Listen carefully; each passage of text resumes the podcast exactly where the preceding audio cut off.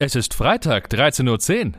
Los geht's mit einer neuen Episode von Mats ab, Vollbart nachgefragt. Der neue Interview-Podcast für den guten Zweck.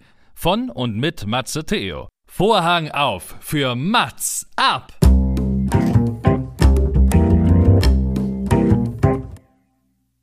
Mats ab, Vollbart nachgefragt ist noch ein neuer Interview-Podcast. Es kommen Leute zu Wort, die Matze Theo, das bin ich. interessant findet und die vorher noch nie die Gelegenheit hatten, ihre spannenden Geschichten zu erzählen. Zehn Fragen Naja, also fünf. und noch fünf. Ja, also zehn in Summe. Äh, Egal. Im Anschluss an das Gespräch verabreden sich beide zu einer guten Tat. Mats ab, Erika die Witt. Es ist Freitag mal wieder. Wie schnell eine Woche doch vorbeigeht. 13.10 Uhr, die perfekte Zeit, um in das Wochenende zu starten und auch bereits schon anzustoßen, denn es wird so langsam weihnachtlich und mal gucken, ob ich das mit meinem Gast auch schon heute schaffe. Denn mein Gast ist heute Patrick Hesse und der radelt mit einem Fahrrad durch ganz Deutschland und ist dabei gerne zu zweit. Denn dieses Radl ist ein Tandem und wird, sobald ein Gast drauf sitzt, zur klimaneutralsten Talkshow der Welt. Unser Bundeskanzler Olaf Scholz oder Edith Schröter, Axel Schulz, Lilo Wanders oder Kevin Kühnert, you name it, sie mussten alle bereits strampeln. Dass sich sowas nur ein Berufsmusiker ausdenken kann, also ein Saxophonist der Band Halbstark, der durch die Pandemie umdenken musste, beweist mein heutiger Gast im Sitzen und ohne Gangschaltung. Herzlich willkommen, Patrick Hesse. Ich grüße dich, Matze. Es war, das war die geilste Ansage, die ich wirklich bis jetzt bekommen habe. Vielen Dank. Also da, da kann sich ja Thomas Gottschalk echt noch was abschneiden von. Ja, das geht ja runter wie Buttermilch. Geil, danke. Es, es war ja auch kein Zufall, dass die Wetten, das Sendung jetzt erst ausgestrahlt wurde, nach fast 80 Sendungen Mats ab, Vollbart nachgefragt. Ja, aber herzlich willkommen. Ich freue mich Ja. sehr, dass du mein Gast bist. Und ich muss ja sagen, ich habe Respekt, du bist ein Kollege. Ah, nein, um Gottes Willen, ich danke erstmal. Vielen, vielen Dank. Äh, Das ist mir immer eine Ehre, auch woanders mal Gast sein zu dürfen. Das ist ähm, immer wieder mal schön, wenn man mal selber einfach auch nicht in der Rolle ist des, des, des, des, des Fragers nur. Ne? Das ist halt dann auch mal ganz nett, wenn man einfach nur ein bisschen plauschen kann und nicht so unter diesem, diesem Druck steht, ähm, unbedingt das ganze Ding am Rollen zu halten, um es mal wirklich bildlich auszudrücken. Ja, deswegen, also unter Kollegen, ja, ich, ich, bin, ich bin geehrt. Dankeschön. Was für ein Übergang, das wirklich auch ins Rollen ja, zu bringen und erstmal dann auch zu halten. Viele finden das ja eher anstrengend ne, oder als Herausforderung, also mehr als Herausforderung, wirklich Gast zu sein und Fragen zu beantworten, als die Fragen einfach zu stellen. Ist bei dir wahrscheinlich ähnlich, oder? Du überhaupt nicht. Ich finde es mega geil, Gast zu sein. Echt, weil du bist dann Ich nämlich, auch, du bist ja. dann nämlich nicht unter einem Druck. Ganz, du kannst eigentlich machen, was du willst. Ja, du bist der Gast. Und also natürlich unter äh, respektvollen Regeln, aber ähm, das ist so, ich war, ich war letztens in Frankfurt oder ähm, beim, beim Mods Talk, das ist eine Zeitung, die MOZ, die Branden, Ostbrandenburgische Zeitung, äh, Märkisch Oder Zeitung, ganz richtig gesagt. Und da war ich zu Gast, eine Live, Live-Talkshow mit Lilo Wanders auch wieder als, als Moderatorin und äh, David Friedrich, dem, dem Podcaster, einige kennen ihn. Und da war ich mit, mit dem Fahrrad zu Gast auf der Bühne und es war so angenehm, einfach mal nur Fragen zu beantworten. Das war toll. Ich finde sowas echt spitze. Also ich könnte stundenlang labern, aber wenn du halt einen Gast hast, dann musst du den ja auch zu Wort kommen lassen. Da fällt es dir nicht so leicht. Ne? Also da ist es eben, so finde ich das eigentlich dann immer ganz nett. Na, mal sehen, ob ich heute zu Wort komme, aber ich glaube, ich gebe die Bühne auch gerne mal ab. Nein, und äh, von daher bin ich ganz gespannt, was du uns heute berichtest. Und es wird, denke ich, eine Menge sein, denn deine fünf Fragen habe ich erhalten. Sie wurden per Fahrradkurier heute hergebracht. Und ich habe schon erzählt, du bist Berufsmusiker. Und ich weiß, dass, glaube ich, mit sechs jungen Jahren schon ganz viel bei, dir passiert ist, als du ein Saxophonist oder ein Saxophonstück gehört hast. Und darauf bezieht sich deine erste Frage. Wie bist du denn jetzt letztendlich dazu gekommen und auch das wirklich als Beruf auszuüben und ausüben zu wollen? Das ist ja schon mal wirklich sehr, sehr gut recherchiert. Ähm, Kompliment. Ähm, sechs Jahre, stimmt. ähm, und zwar, es war Tatsache auf einem, ja, einige kennen ihn vielleicht noch, äh, David Hasselhoff-Konzert. Ähm, ich bin ja, ich bin ja 84er Baujahr und ich bin so diese, diese richtige David Hasselhoff Man- Mania, Mania äh, in den 90er Jahren reingestolpert und ähm, Knight Rider, jeder kennt's. Und ähm, es war halt, ja, es ist eine, eigentlich mittlerweile darf man es ja gar nicht sagen, aber er hat ja auch mal gesungen. Er hatte, er hat's ja mal versucht, ne? Oder er, er tut's ja immer noch. Deutschland, Österreich. Er hat die Mauer eingerissen. Also Ja. wer die Mauer einreißen äh, kann, der darf auch singen. Absolut, der oder? hat ja eingesungen, ne, wenn man so will. Ähm, und aber auch nur so äh, Fun Fact Endeffekt, er war ja eigentlich fast nur in Deutschland und Österreich oder deutschsprachigen Ländern musikalisch erfolgreich. Ne? Sonst in, in Amerika ist er halt weiterhin als Filmstar unterwegs. Jedenfalls war ich damals mit sechs Tatsache auf einem Konzert von David Hasselhoff ähm, und da hat in, im, äh, im Vorfeld eine Band gespielt und ähm, da war ein Saxophonist dabei. Und das war der, der sogenannte Holy Moment bei mir. Weil ich frage ja auch immer meine Gäste gerne, was so der Holy Moment war, für die ihre Karriere letztendlich oder für deren ihre Karriere, was er verantwortlich war. Und das war bei mir wirklich der Grund, ich wollte dann, ich war sechs Jahre und ich habe zu meinem Vater, mit dem ich dann da war, habe ich gesagt, ich will dieses, ich wusste nicht mal, wie das heißt, das Instrument, ne? ich will dieses Instrument spielen, weil ich das so abgefahren fand, wie der, wie der Typ da auf der Bühne rum, rumgehüpft ist. Und das war irgendwie, hat mich im Bann gezogen. Und ja, dann habe ich wirklich ganz fix daran selber gearbeitet, dass ich auch äh, Rockstar werde. Und ähm, das war also eigentlich so ein Glücksmoment für jede Eltern, ähm, wenn das eigene Kind äh, was will. Ja, und äh, das, deswegen ein Appell an alle Eltern, wenn das Kind für irgendwas brennt, un unbedingt unterstützen, weil ich, das besser geht's nicht. Ne? Also ja, absolut, ne? absolut. Und ja, da hatte meine Karriere Auch begonnen. Ja, einfach ein bisschen ausprobieren lassen und äh, auch einfach auf die Kinder zu hören. Und ich finde es ganz toll, wie du es gerade gesagt hast, wie Thomas Gottschalk, du Rockstar, ja, du bist ein Rockstar geworden. Und was heißt denn jetzt für dich Rock'n'Roll? Also wir sind ja jetzt in einer besonderen Situation. Was heißt, was ist dann heute noch Rock'n'Roll? Ach du, das ist Rock'n'Roll. Ich habe, also, äh, wenn man es jetzt wirklich die Definition des Wortes Rock'n'Roll nimmt, würde ich schon ganz klar sagen, die 50er, 60er Jahre, als diese, dieser Begriff wirklich erfunden und äh, geprägt wurde in der Musikrichtung. Ähm, und das war dann auch die Musik, worauf ich mich Tatsache dann als kleiner Knirps konzentriert habe. Also so ähm, Elvis, Little Richard, äh, Bill Haley, äh, Fats Domino, da, da ist das Saxophon als Instrument unheimlich präsent und es, es ist ähm, es ist, sag ich mal, sehr, äh, ich glaube, ein Saxophonist hat das mal sehr schön ausgedrückt, sehr menschenähnlich. Also es ist so, ähm, ein, das Saxophon ist, glaube ich, so ein Instrument, wo du unheimlich viel selber von dir reingeben kannst in den Ton und in den Klang. Und auch in das Spiel. Und an Spucke. Und Mhm, auch an mhm. Speichel, so sieht's aus. Ja, wir Ah, blasen aber wir pusten absolut. nicht. Das ist ganz wichtig. Ähm, und ja, das ist halt so, das ist für mich schon Rock'n'Roll. Aber mittlerweile, glaube ich, kann man auch schon, sag ich mal, eigentlich das ganze Leben, es gibt ja auch, man kann das Leben ja auch als Rock'n'Roll bezeichnen. Ich glaube, Rock'n'Roll ist letztendlich ein Lebensgefühl geworden. Und ähm, sowohl ACDC ist Rock'n'Roll, wie auch vielleicht Helene Fischer für manche Rock'n'Roll ist. Ähm, also für mich waren auch die, die, die Fahrten mit dem VIP-Velo teilweise Rock'n'Roll.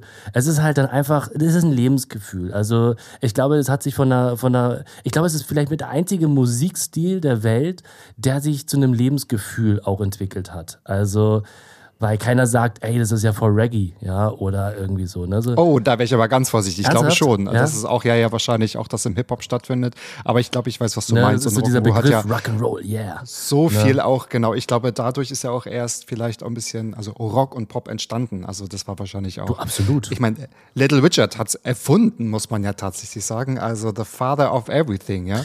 Und äh, das war nicht unbedingt Elvis Presley. Ja. Nein, nein, um Gottes die Weißen gemacht, ja, Ja. genau. Das ist halt, genau. ja klar, Elvis Presley ist wahrscheinlich der bekannteste äh, Interpret in der, in der Musikrichtung, aber Mhm. genau, Little Richard oder auch, auch ganz andere, kleinere Namen, sag ich mal, haben diese, diese Musik wirklich geprägt, erfunden und ähm, ja, ich habe halt, ich habe auch wirklich dieses Glück gehabt in meiner, in meiner kurzen kleinen Karriere, die ich bis jetzt hatte, teilweise sogar auch Leute wie zum Beispiel Little Richard persönlich kennenlernen zu dürfen und so. Und das ist halt schon, das ist schon geil, wenn du dann jemanden begegnest, wo du weißt, der hat eigentlich eine Generation, wenn nicht sogar mehrere geprägt. Ne? Und da hat man dann plötzlich Ja. eine immense Ja. Ehrfurcht. Ja, das ist Wahnsinn. Und diese, diese Personen, das finde ich immer so, so fantastisch, wenn manche Personen einfach einen Raum betreten, ich weiß nicht, kennst du wahrscheinlich auch, die haben eine Aura, die sie mit sich ziehen. Ja, die, das ist unglaublich. Die füllt den kompletten Raum auf einmal. Und ähm, ja, mega. Also Rock'n'Roll. Und wie viele kennen Little Richard? Das kennen ja, also viele kennen ihn ja gar nicht hier in Deutschland. Ne? Das ist ja nicht unbedingt ein Name, den man in der Schule lernt, aber absolut. Passend, jetzt kommt deine zweite Frage um die Ecke. Gibt es da noch einen Traum für dich, den du noch als Musiker erreichen möchtest? Ja, ich habe Tatsache noch einen Traum, aber der, der bröckelt immer mehr jetzt. Und zwar, ich habe einmal, ich habe geträumt, einmal mit den Rolling Stones auf der Bühne zu stehen. Ich weiß, das ist. Na, da musst du dich jetzt aber ein bisschen beeilen, mein jetzt Lieber. so langsam, jetzt langsam wird's. Ähm, ich weiß, es ist total absurd, aber ich habe so einige. Als Vorband, meinst du? Als Vorband, als Support? Ja, als Support oder mal für eine, eine Nummer, keine Ahnung. Ne? Ähm, das ist so, ich, meine Eltern musste wissen, äh, meine Mutter war immer komplette Rolling Stones-Fraktion, mein Vater Beatles. Und ich bin halt so auch aufgewachsen. Ne? Und äh, für die einen war das halt eher der Beat, der andere für Rock'n'Roll. Ne? Und die Stones waren so für mich immer eigentlich die Band, die auch immer irgendwie mich in meinem Leben bis jetzt begleitet hat und vor denen ich einen immensen Respekt habe, ja, mal abgesehen von ganzen Geld und was auch immer da immer noch dahinter steckt, aber ey, mit, mit dem Alter Welttourneen und ey, also jeder, jeder Musiker, der, sag ich mal, eine, eine Wochenendtournee fährt, weiß, was das heißt, ja, und mach das mal bitte auf der ganzen Welt und auch wenn du Ärzte und alles dabei hast, aber es ist, es ist hart, also, und da meinen größten Respekt und so jemand einfach mal, ah, das wäre einfach der Traum, weißt du, mit, mit so viel Musikgeschichte einmal zusammen Musik zu machen. Ne? Und ja, das ist, aber gut, das ist, glaube ich, jetzt in weite Ferne. Das ist halt, aber mal so einen Traum muss man ja auch noch irgendwie haben. Das wäre auch langweilig, wenn alles in Erfüllung geht. Absolut. Ich glaube, einen Traum braucht man, um einfach auch an seinem Leben zu arbeiten und irgendwo hinzuarbeiten. Aber was hast du denn schon dafür unternommen, dass das passieren könnte? Ach je, ne? Kommt, ja, ja, ja, ja, ja. Komm, denn also, wir müssen uns ja auch mal ein bisschen selbst reflektieren. Ja, Was ja. genau? Du, ähm, Jetzt musst du abliefern. Jetzt muss ich du abliefern. Du, ich, ich bin ja immer dran in meinem ganzen, in meiner ganzen äh, musikalischen äh, Laufbahn immer die richtigen Leute auch kennenlernen zu wollen, die einen vielleicht wieder ein Stückchen weiterbringen. Und ähm, ja, aber ganz ehrlich, das ist natürlich eine Liga. Ähm, äh, du weißt es ja selber auch letztendlich. äh, Man bleibt ja auch mal gerne unter sich, ne? Gewisse, gewisse äh, ja, Kreise und ähm, das ist ja schon schwer genug in Deutschland, sage ich mal, in gewisse ähm, Kreise reinzukommen, diese Mafien, die es dann letztendlich gibt. Ähm, und das ist natürlich international. Es ist halt, ja, du, ich weiß nicht, mit wem ich alles schlafen müsste, damit ich da irgendwie mitmachen darf. Also, das, Man kann einfach anfangen. Ich weiß das auch gar nicht, warum du hier so egoistisch bist. Ich, ich finde, du solltest da dich ein bisschen ins Zeug legen noch. ich, ich gebe mir Mühe, ich gebe mir wirklich Mühe, aber Guck mal, und viele machen das und haben gar nicht so einen großen Traum. So. Ja, das, das stimmt. Aber ich sag, ich setze mir mal ein bisschen größere Träume, ja, so nach dem Motto, dass ich mich über kleinere Schritte viel mehr freue. Das ist immer, das ist meine Taktik. Weißt du, so, setz dir einen Riesentraum, dann freust du dich über was Kleineres, ja, weil das ist halt dann, da sagst du wenigstens, ja, das habe ich wenigstens erreicht, ne, und das ist halt Wenigstens das. wenigstens ja. das, ne? Und ähm, ja, man weiß ja nicht, ich weiß, nicht, ich habe so diesen Traum, man steht irgendwo mit, mit einer Band in einem Berliner Club und plötzlich kommt halt meinetwegen nach einem, nach einem Gig die Rolling Stones noch rein, weißt du? Die haben ja früher, gibt ja diese Legenden, wo dann die Stones nach ihren großen Konzerten in den Stadien äh, geheime Clubgigs gespielt haben noch, ne? Ähm, und das sind nicht nur Legenden, das ist ja auch wirklich wahr und das ist natürlich auch so, weißt du, so nach dem Motto, komm, wir planen mal so in der Nähe vom Olympiastadion mal einen Gig, ne, an dem Tag. Vielleicht kommen sie ja aus Versehen vorbei. Äh, naja, aber das ist halt, ja. Vielleicht jetzt nicht mehr. Nicht Vielleicht mehr, jetzt nicht mehr. mehr. Diese Medikamente müssen noch erfunden werden. Aber ich glaube, ob man sie mag oder nicht, vom Musikgeschmack, jeder hat Respekt vor dieser Leistung, definitiv. Das ist es sei halt, denen ne, das ist- nicht abgesprochen. Genau, ja. Also die Musik ist ein ganz großer Teil von dir, auch wenn da noch ganz große Träume entstehen und da sind. Ich finde, man braucht auch noch einen Traum. Ich habe auch eine Bucketlist, die will ich gar nicht vollenden, weil sonst äh, müsste man ja wieder so gefühlt hm, vom Neuen anfangen oder sich irgendetwas neu noch ähm, ja, ins Bewusstsein schaffen, worauf man hinarbeiten will. Und ich finde, so etwas, so die Möhre vor den Augen zu haben, so, so ein ganz absurder Traum, ist vielleicht auch ganz schön, in den Tagträumen darin zu versinken. Gibt es denn noch so einen Traum, bevor wir jetzt äh, zu deinen Talkshows kommen? Du hast ja mehrere, das habe ich alles rausgearbeitet. Ähm, gibt es denn noch Träume als Moderator? Wo willst du noch hin? Oder machen wir das lieber zum Schluss? Ist, ist vielleicht du. auch äh, besser. Du, wenn wir gerade bei Träumen sind, ja, gerne. Du, ähm, also erstmal richtig mit der Möhre, das ist, das ist sehe ich auch so, also wie gesagt, deswegen große Träume setzen, dann freut man sich über kleine und ähm, man hat ja mal so Zwischenetappen auch, ne? Das ist ja, man muss ja mal realistisch bleiben und mein Gott. Ähm, ja, ich habe Tatsache, also moderatorisch bin ich ja, sag ich mal, eine, eine, also noch eine recht jungfräulich letztendlich. habe immer das große Glück gehabt, wenn ich mit der Band unterwegs bin, dass ich meistens derjenige bin, der dann auf der Bühne letztendlich äh, das Kommando übernimmt, weil irgendwie wollte mal kein anderer. Ist halt immer ein bisschen doof, wenn dann der Saxophonist, aber pff, mir war es dann auch egal, habe ich es halt gemacht. Und ähm, ja, wenn sonst keiner macht, ne, ist ja, die Leute wollten Ja, unterhalten, muss man ja ran. die Leute wollten Mhm. unterhalten werden, ne? Und das war halt so, ich habe halt diese ähm, Ballermann-Ritis, das ist halt so immer, immer gut drauf, ne? Immer, immer zicke, zacke und ähm, au- auf geht's. Ähm, und ja, warum nicht? Und ähm, ich, mein ganz großes moderatorisches Vorbild ist Tatsache jemand wie Harald Schmidt. Das ist so, auch mit dem bin ich groß geworden. Und ähm, das wäre so mein, mein kleiner, großer Traum, äh, einmal eine, eine Late-Night-Show zu haben. Weißt du, Auch mit ihm oder alleine? also ich kann ja so viel schon mal sagen. Äh, nächstes Jahr ist einiges geplant und ähm, bis jetzt sieht es so aus, dass wir auch mit Harald Schmidt eine Runde drehen. Ähm, wir fahren dafür extra nach Nürtingen, das ist seine Heimatstadt und ähm, er will uns mal Nürtingen zeigen, was, äh, wo ich jetzt schon, wenn ich jetzt schon wieder darüber nachdenke, schon wieder mega aufgeregt bin, weil das ist halt so, das ist halt so dieses, was ich vorhin meinte, wahrscheinlich eine Persönlichkeit, sobald die irgendwie in die Nähe kommt, diese Aura hat und dann bin ich so klein mit Hut und ähm, dann musste halt äh, noch den Moderator geben. Das ist, glaube ich, aber ich gebe auch dann gerne ab. Ich glaube, das wird eine Sendung zum Beispiel werden, die, glaube ich, nicht ich moderieren werde, aber das, darauf freue ich mich. Ähm, Ja. Aber das ist so der, der, der Traum eigentlich jetzt von mir, worauf ich vielleicht auch so die nächsten Jahre hinarbeiten will, auch noch eine Late-Night-Show. Also ich weiß, es gibt tausend Late-Night-Shows, äh, es schimpft sie alles Late-Night-Show und es gibt's alles schon, ja, aber ich glaube, eine Late-Night-Show ist einfach noch so ein Ding, ähm, wo man sich kreativ auch austoben kann und wo man auch mal teilweise das Hirn ausschalten kann als Zuschauer, weil es ist ja eine Late Night, also es ist spät abends, es ist nochmal die Verarbeitung des Tags meistens. Man möchte einfach ein bisschen lachen, man möchte sich zurücklehnen und ähm, das hat halt, finde ich, in Deutschland bis jetzt eigentlich nur einer gekonnt, richtig. Und das war halt Harald Schmidt. Ähm, er hat halt, er, er finde ich, hat die Mischung drauf gehabt. Sowohl vom Niveau her, auch äh, unterirdisch zu sein. Also das ist halt, er, er hat's, er hat's geschafft, diesen Spagat. Und ähm, viele folgen ihm natürlich, wie Jan Böhmermann, den ich auch sehr bewundere für seine Arbeit und für sein Engagement in der Politik und allem. Aber Harald Schmidt ist halt der Gottvater, Father of, of uh, Late Night in Deutschland. Und ja, das wäre so ein Traum. Aber das ist auch so, wo ich mir denke, okay, Ja. ja, warum ich, ne? Gibt ja, andere. Late Night ist aber so ein großes Thema, da traut sich ja keiner wirklich ran. Also selbst Thomas Gottschalk hat es ja, ich sage jetzt mal nicht geschafft. Danach ist ja auch erst Harald Schmidt so erst entstanden. Und ich denke, du meinst, es gibt schon viele Late Nights, es gibt auch tausende Podcasts. Und Eben. ich finde, ich bin auch ein Late Night Fan. Ich denke aber, es müsste mal was Neues her, also ein neues Konzept und nicht nur schicker Vorhang, Anzug und eine Band. Also irgendwie fehlt mir da noch ein, ähm, da fehlt mir noch was anderes.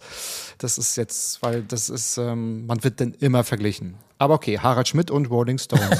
naja, oder sagen wir mal, vielleicht doch David Hasselhoff. David also ich glaube, der würde das, den würdest du doch aber bestimmt aufs Fahrrad bekommen. der macht das. Du, Tatsache ist auch For das attention. ähm, äh, über. auch das ist in Planung. Auch das ist Tatsache ei, im Plan. ei, ei. Man muss ja wissen, dass David Hasselhoff öfters in Deutschland ist, wahrscheinlich öfter als woanders. Und ähm, auch da habe ich natürlich nicht, äh, ich bin so jemand, der nicht locker lässt. Also ich weiß nicht, ob du das kennst, aber so, man beißt sich fest. Und ähm, dann ist es eigentlich, gibt es nur zwei Möglichkeiten. Entweder man, man versucht mich abzuschütteln oder man ignoriert mich oder man sagt einfach ja. Und Schafft man nicht. Schafft man nicht. Äh, Schafft man nicht. was? Ja zu sagen? Dich abzuschütteln.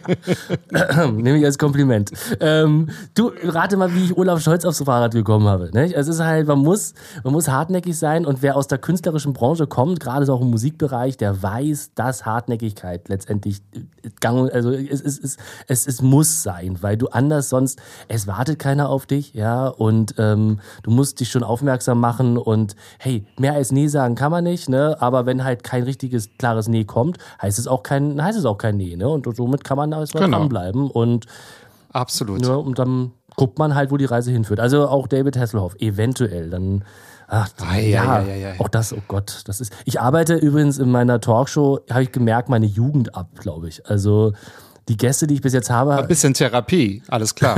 Ah, ja? ich glaube, das ist so eine Selbsttherapie teilweise. Oh Gott, die armen Gäste, vielleicht müssen die hinterher nochmal. Also lass uns da aber nochmal direkt drauf eingehen, weil Velo ist deine Sendung, ich glaube jeden Donnerstag 18 Uhr, wenn ich mich nicht ganz recht irre. Ganz genau. Ganz genau. Und ähm, wir haben jetzt gerade über Olaf Scholz schon gesprochen und wer vielleicht auch noch folgt. Dann eine dritte Frage, was war denn dein aufregendster beziehungs beziehungsweise spannendster Moment mit dem VIP-Velo oder auf dem VIP-Velo? Ähm, VIP. VIP, ja. Du, ähm, also einer der, der, der, der spannendsten Momente äh, war Tatsache, ähm, als ich mit, ähm, mit, mit Lilo Wanders über den Kiez geradelt bin. Das war, weil Hamburg, ich weiß nicht, du bist wahrscheinlich auch öfters mal in Hamburg unterwegs. Ähm, Hamburg ist von der, von der Verkehrsführung so ein ja, bisschen ähnlich wie Berlin, aber auch teilweise ein bisschen anders. Und ähm, dieses Fahrrad, was ich da habe, das ist circa einen Meter breit. Und ähm, es ist halt recht unhandlich zu führen, sagen wir es mal so. Und ähm, das war das erste Mal, äh, dass wir in Hamburg gefahren sind und ich habe gleich gemerkt, dass die Hamburger Straßen und gerade in St. Pauli sehr eng sind. Sehr eng und sehr ja, fahrradunfreundlich vor allem, also dass du schon mal gar keine Fahrradwege richtig hattest und dann noch mit diesem Ding durch die Gegend äh, schiffen musstest. Und ähm, ich hatte richtig innerlich Schweiß auf der Stirn, weil es gab manchmal so Momente, wo ich echt dachte, okay, hier passen wir jetzt nicht durch. Ähm, und Lilo erzählt und erzählt und erzählt. Ich muss natürlich irgendwo bei ihr bleiben, muss aber genauso Mhm. auch die Straße beobachten, muss gucken, dass ich niemanden umfahre. Und ähm, es ist, das, ist- das war äh, letztendlich wirklich echt spannend und ähm, teilweise, wo ich mir auch dachte, oh, oh, oh, das ist, hoffentlich geht das jetzt hier alles gut aus. Und ähm, dann haben wir uns auch verfahren, dann musste ich wieder woanders hin und das ist so, da geht dir echt die Pumpe. Und hier in Berlin zum Beispiel fühle ich mich recht sicher. Das ist so ein bisschen, da ist so, fühlt man sich ein bisschen zu Hause, da fährt man anders als woanders. Also, das ist, und ganz schlimm, ganz schlimm ist äh, Dresden vom Fahrerischen. Also, Dresden ist eine wunderschöne Stadt, jeder sollte mal hinfahren, wer noch nicht da war. Aber ähm, Straßenbahnschienen. Straßenbahnschienen sind ja für, für Fahrräder insgesamt schon mal die Hölle. Weil, Absolut. ne, das ist, Ja. das ist so eine Sache, über die man nie redet. Aber so eine Straßenbahnschiene, ähm, ich habe eine gute Freundin, die ist, äh, die ist fast querschnittsgelähmt, weil sie ähm, wirklich mit einem Fahrrad im normalen Schritttempo mal in eine Straßenbahnschiene reingekommen ist, nicht mehr bremsen oder was auch immer, vorne drüber geflogen ist, trotz Helm. Ne, äh, ist, da auch ist, ist man, darf man nicht unterschätzen. Und dann in Dresden ist es so, du hast das Gefühl, dass die ganze Stadt mit Straßenbahnschienen überzogen ist. Und dann fahr mal mit so einem Fahrrad, wo du vier Reifen hast, ja, die so schmal sind, dass die auch da reinpassen. Ne?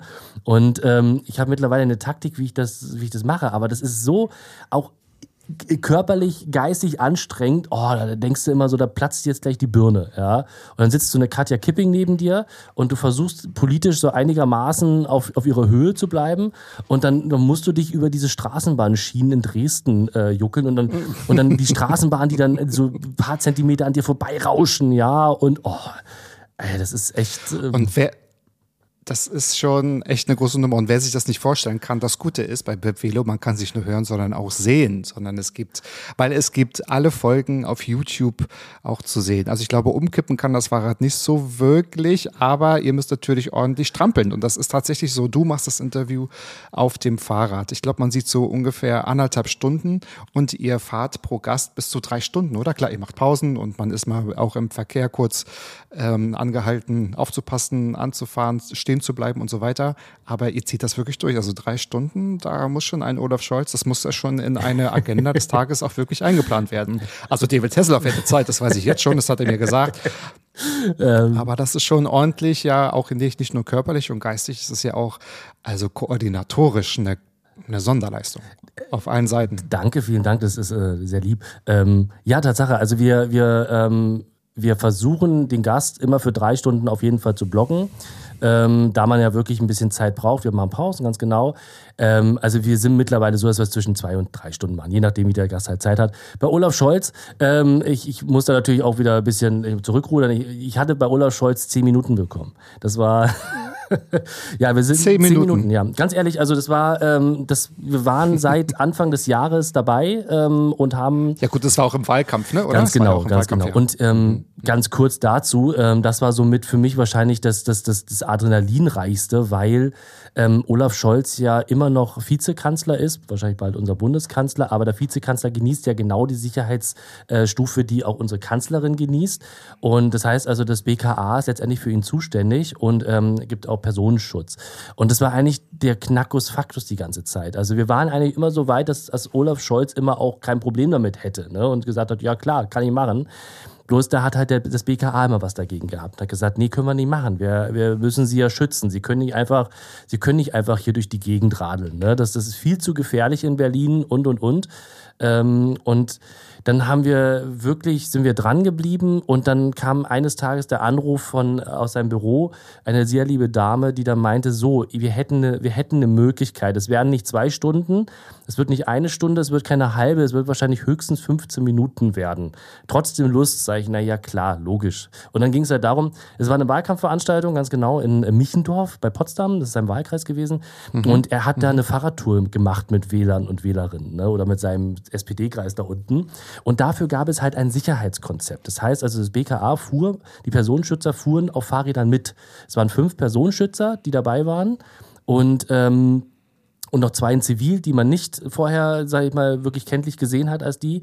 Und ähm, ja, und dann war das halt, wer schon mal bei Michendorf war, ich kannte bis dahin nur die Autobahnraststätte, ähm, aber dann habe ich es auch kennengelernt, es ist ein Dorf, es ist wirklich ein Dorf.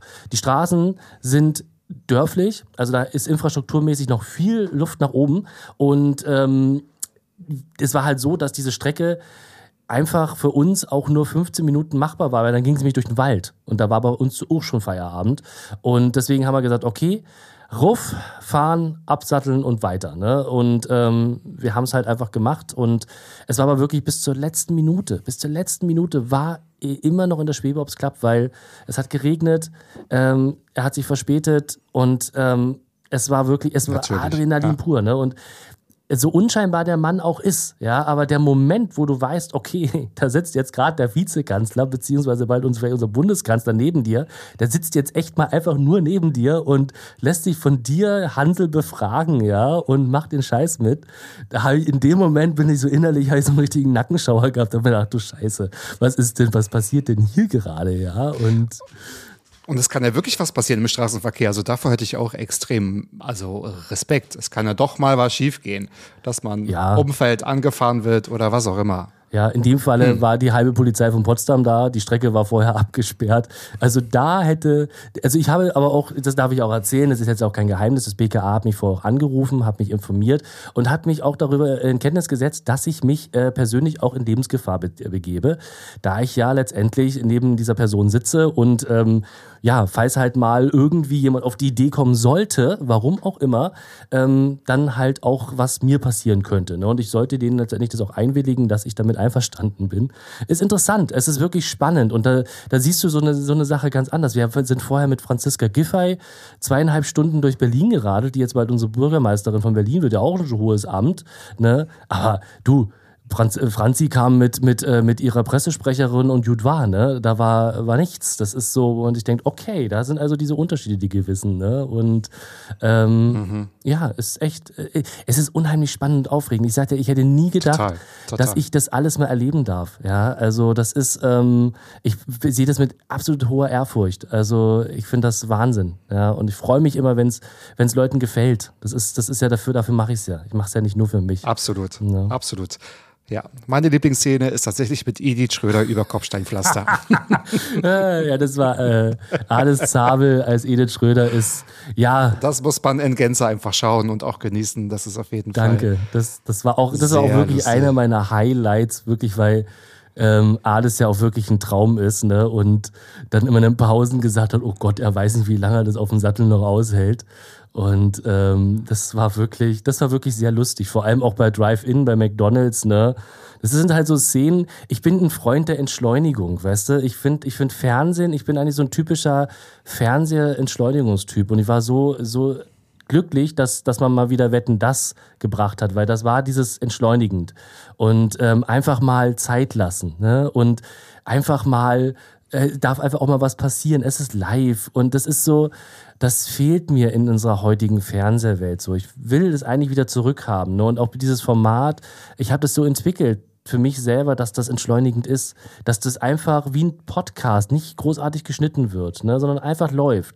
Und auch gerade daraus entstehen ja dann auch die Gespräche, daraus entstehen die Gags oder halt sowas wie Kopfsteinpflaster, ne, das andere würden es rausschneiden. Mhm. Ich finde es ich find's auch am lustigsten, ja, oder man fährt mit Tisch, man fährt mit Tischtennisbällen im das Mund. Das Gesicht darf ja. man doch nicht rausschneiden, das war ja das Lustige daran. ja, ne? Genau, ja, ja, absolut. Aber das mhm. ist halt, ähm, und das, das, dafür mache ich das halt letztendlich auch, ne, weil das halt mhm. so viel so viel schön. Und es freut mich halt, wenn Leute sich auch die Zeit nehmen, Tatsache, und sich das auch wirklich angucken und anhören, weil es ist halt letztendlich, man, man entdeckt dann so kleine Perlen zwischendrin auch mal, ne, wo man sagt, ach, das wusste ich ja gar nicht. Ne? Das ist ja interessant.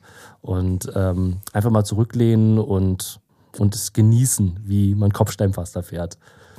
Ja, genau. Weil ich könnte mir auch vorstellen, dass wenn man jetzt drei Stunden mit jemandem unterwegs ist oder auch zwei Stunden, dass man dann auch wahrscheinlich automatisch auf ganz andere Themen kommt und nicht jetzt vielleicht nur seinen Film abspielt, den man irgendwie fahren muss, weil die Agentin das sagt oder weil man irgendwas für etwas Werbung machen muss oder so, weil man ist ja tatsächlich auch, wie du sagst, einfach die Person neben dir auf dem Fahrrad und Antworten und Fahrradfahren zugleich, das ist ja auch nochmal eine ganz besondere Herausforderung.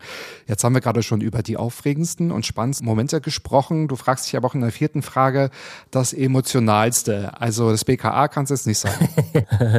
es war Tatsache äh, Lilo Wanders. Lilo Wanders war die emotionalste oh, Fahrt. Ich hatte hatte teilweise wirklich Pippi in den Augen, weil ähm, Ernie, wie er ja wirklich heißt, ähm, ist ein unheimlich lieber Mensch. Also das glaubt man gar nicht.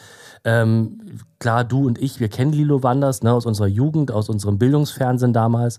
Ähm, und die junge Generation, wir haben ja einen Showpraktikanten, Benny, der ist jetzt 17, wird bald 18, der kannte Lilo Wanders natürlich nicht vorher. Ne? Und dem mussten wir erstmal zeigen, was das überhaupt war. Und da hat er dann lieb geschmunzelt, weil er natürlich heute ist es natürlich ein Witz. Ne?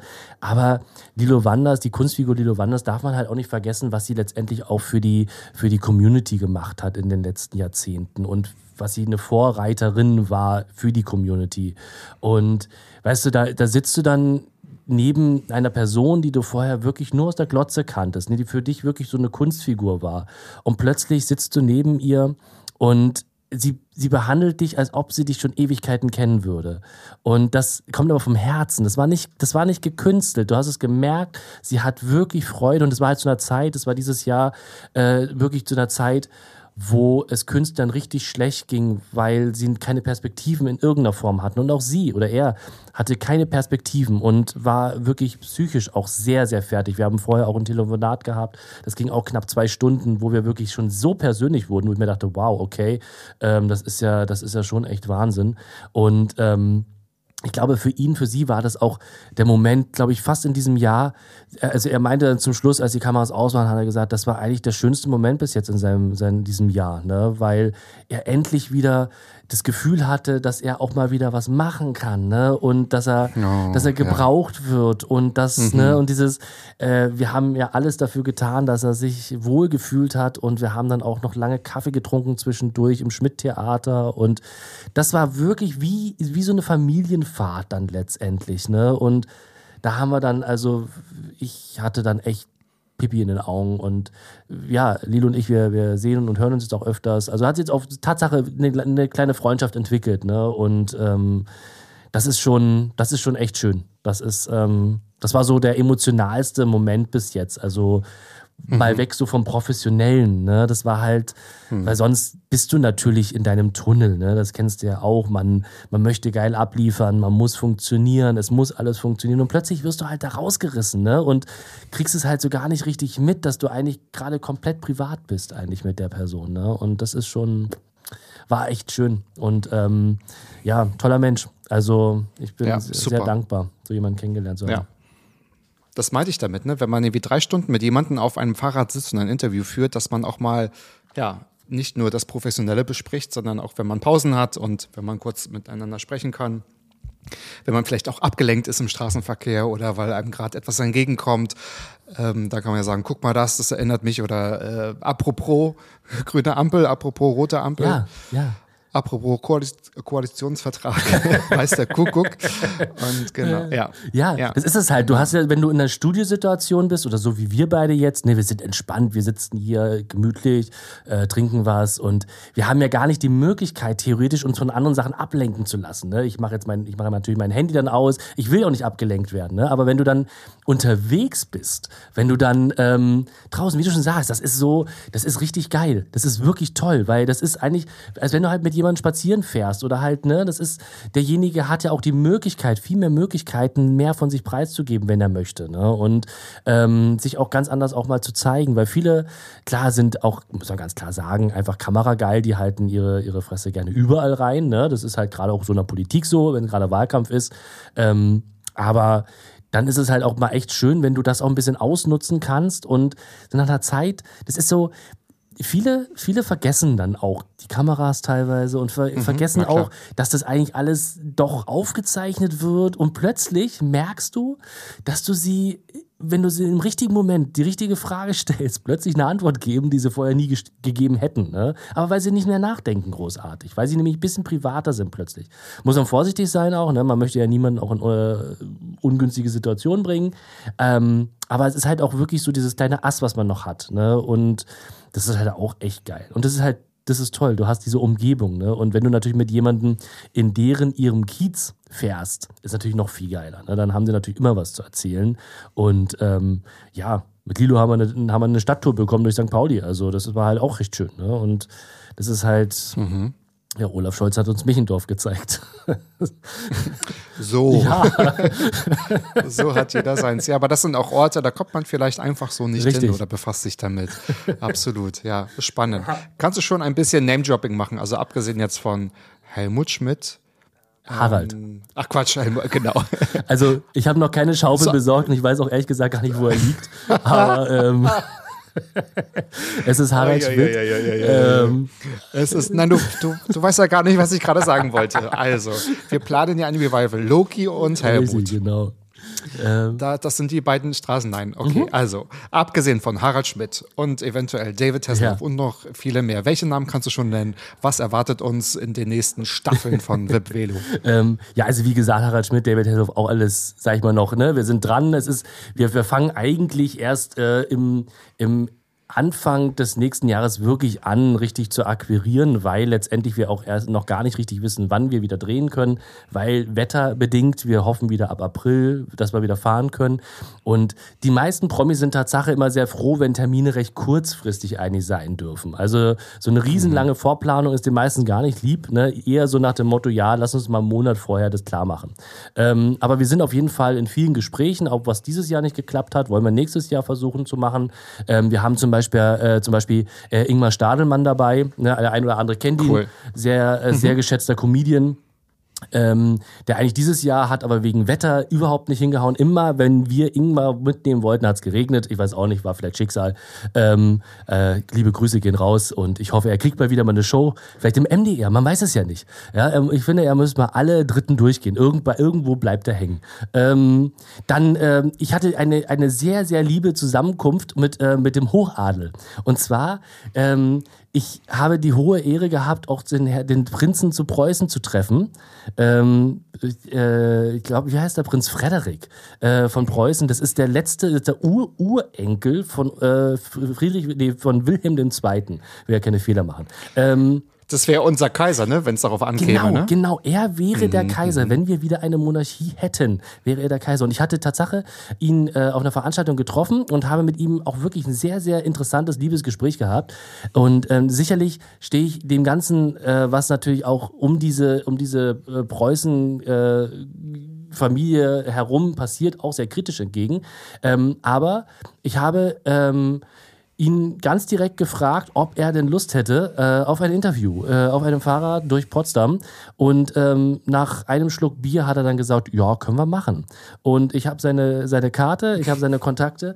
Und ähm, das, das ist so eine Sache, darauf freue ich mich richtig, weil ähm, mit dem, mit dem, mit dem Hochadel, ja, da habe ich auch noch nicht gehabt. Also das ist so, ja, erst Kanzler, dann Hochadel, mal gucken, ja, irgendwie. Also das ist auf jeden Fall nächstes Jahr auch, auf jeden Fall äh, in der Pipeline. Dann haben wir ähm, so Namen politisch noch gesehen, Sarah Wagenknecht, wo es dieses Jahr auch leider nicht hingehauen hat, aus terminlichen Gründen. Ähm, dann äh, sind wir auch im musikalischen, äh, ich weiß nicht, gut, es, man muss ja auch ein bisschen Trash machen. Trash ist immer ganz wichtig, finde ich, auch mal in so einer Staffel. Ich wollte gerade sagen, wo willst du dich noch hinarbeiten, wenn du jetzt also die Politik und die royalen Häuser durch hast, dann musst du, dann, dann kannst du nach unten gehen. Ja. ja, da hast du recht. Das ist gefährlich, ne, wenn man die Latte ganz hoch setzt. Ähm, aber ich bin natürlich auch, ich habe, also wir haben, wir sind ja zu dritt letztendlich und wir haben uns gesagt, nächstes Jahr weniger Politik, weil wir haben dieses Jahr so viel Politik gehabt, weil es war halt im Wahlkampf geschuldet und wir hatten halt ehrlich gesagt, es hat auch keiner richtig abgesagt. Ja, wir haben halt am Anfang Tatsache wirklich so ein bisschen aus Spaß mal angefragt. ja, klingt ein bisschen banal, aber es ist wirklich so. Ne? Wir haben halt gesagt, okay, ja. Wahlkampf, wir fragen mal einfach wild an und gucken mal, wer antwortet und waren dann so überrascht, dass eigentlich fast alle irgendwie Ja gesagt haben und haben uns dann theoretisch da sogar noch die Rosinchen rauspicken dürfen und haben halt dann die Berliner Spitzenkandidaten drauf gehabt, wo, was für uns spannend war, ja, wo wir gesagt haben, ey cool, ja, ist immer, ist immer interessant. Einer von denen wird es auf jeden Fall, naja, dann haben wir auf jeden Fall mal, mhm. mal gehört. Mhm. Ne? Und ähm, ja, nächstes Jahr bisschen Trash, äh, wie schon gesagt. Wir hatten dieses Jahr auch noch äh, Julian FM Stöckel auf dem Rad, die Folge kommt noch. Einer der ein oder andere kennt ihn, das ist ein It-Boy. Aber auch unheimlich. kennst, kennst du Julian FM Stöcke? ja, ja, ja, ja. Ähm, unheimlich spannender Typ. Ja, also wollte ich persönlich mal wirklich, wir sind auch zwei Stunden, ja, fast schon länger über den Kudamm geradelt und so. Ähm, ultra spannend, wurde auch viel, irre äh, privat. Ähm, und ähm, das ist aber so für mich dann halt so die, die, die Trash-Abteilung. Und ähm, nächstes Jahr dann zum Beispiel Michaela Schäfer hat sich angeboten, nackt mit uns zu radeln. Wir gucken mal, ähm, was. ich glaube, die kann mit Klamotten gar nicht radeln, die verliert doch das Gleichgewicht. ich also, das ist auch. natürlich. Ja, ja, ja. ja. Nee, und ähm, andere dann auch, also musikalischer Bereich ist, ist wir wollen äh, den Ballermann natürlich nicht außen vor lassen. Lorenz Büffel wird dabei sein, der eine oder andere kennt ihn. Ja, ähm, ein, ein, ein, ähm, ein, ein Gesangstalent von, von Mallorca. Ähm, aber weißt du, ich finde ja immer die Geschichten hinter den Menschen am interessantesten. Und auch ein, auch ein, ein, ein, ein Ballermann-Star hat eine Menge zu erzählen. Und ähm, das ist halt, wir hatten zum Beispiel Oli P. schon drauf, Folge kommt auch bald. Ähm, auch unheimlich spannend gewesen. Ja, also die, die, haben, die haben wirklich was zu erzählen, ja. Und da, da höre ich auch unheimlich gerne zu, ja. Und bin immer auch wieder, ich lasse mich ja auch gerne überraschen. Also ich hatte bis jetzt toi toi toi noch keinen Gast, wo ich danach gesagt habe, oh mein Gott, das hätten wir uns echt sparen können. Ne? Weil irgendwie ist jeder, der letztendlich was erlebt hat, auch spannend. Und das ist, das finde ich halt mhm. gerade in der Talkshow super. Ne? Und mhm. das ist halt so nächstes Jahr, also da ja, namenmäßig müsse halt gucken. Ne? Es ist halt ja nach oben. Polit politisch sind wir ganz weit oben. Aber halt, wie gesagt, Harald Schmidt ist wäre natürlich ein Megatraum von mir. Ich habe überlegt, vielleicht frage ich auch mal spaßeshalber Thomas Gottschalk an. Ne? Hat auch viel zu, äh, auch wieder wahrscheinlich viel Freizeit jetzt. Ähm, das sind halt so, ja, klar, die junge Generation kennt ihn jetzt vielleicht gerade mal einmal aus dem Fernsehen und dachten sich, äh, was ist denn das für ein alter Mann? Ähm, aber auch für mich sind das so Namen, wo ich mir denke, wow, ja, geil. Äh, das ist halt einfach nur spannend. Ja, ich glaube, wenn du so Thomas Gottschalk oder auch Harald Schmidt hast, dann also ist es auch völlig egal, wann dein Mikrofon kaputt geht. Die kannst du anstellen, die, das, das läuft durch drei Minuten. Ich glaube, auch bei Michaela Schäfer wird das wahrscheinlich genauso gut sein. Das ist natürlich dann auch super, die auch also die auch über sich lachen können, weißt du, die sich nicht ganz so ernst nehmen. Und das ist ja auch immer das Angenehmste. Also das erfahre ich ja auch. Ich werde ja ganz oft gefragt, ob es schon mal einen Gast gab, wo es so völlig daneben ging, auch von den Meinungen. Ich so, nein, aber auch das würde ich mir mal wünschen. Also ich glaube nicht, dass dass jemals ein Gespräch umsonst war oder wo man sich gedacht hätte, das hätte ich mir jetzt sparen können, sondern wenn man so ein Gefühl hat für Menschen oder fürs Gespräch oder wie du sagst, für die Geschichte dahinter, also hinter manchmal hinter dieser beruflichen Fassade, dann ähm, hat man doch eigentlich immer was zu erzählen. Und sei es drum, man spricht über Lametta am Kopfhörer. Also Gott sei Dank gibt es da einen Bildbeweis. Ja, das muss ich, das, ja, das, das darf man, das darf man nicht fair. Ja, ich bin der, der, Also- bin der Bastelwaschtel manchmal. Ich mache ja Tatsache wirklich so die ganzen Spiele, die wir da spielen teilweise, ähm, die, Ja, die stimmt. beruhen Tatsache meistens meinem kranken Gehirn und auch meiner Bastelwut.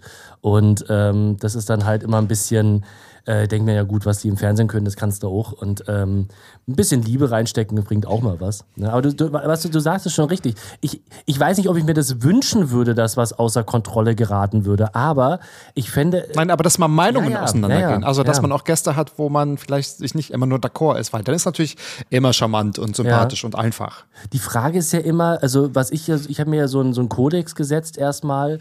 Ähm, ich bin ja als Moderator theoretisch erstmal neutral.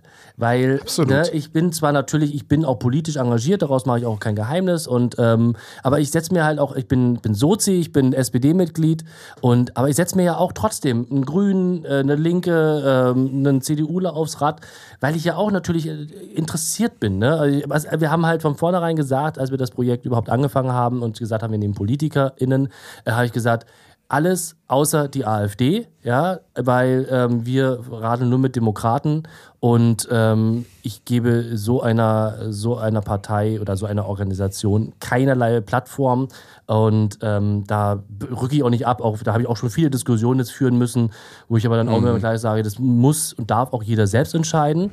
Und ähm, ich entscheide das so für mich, weil ich letztendlich, ähm, ich bin so ne, mit, ich weiß nicht, klingt jetzt, klingt jetzt wieder hart, aber ja, mit Nazis reden bringt nicht mehr viel.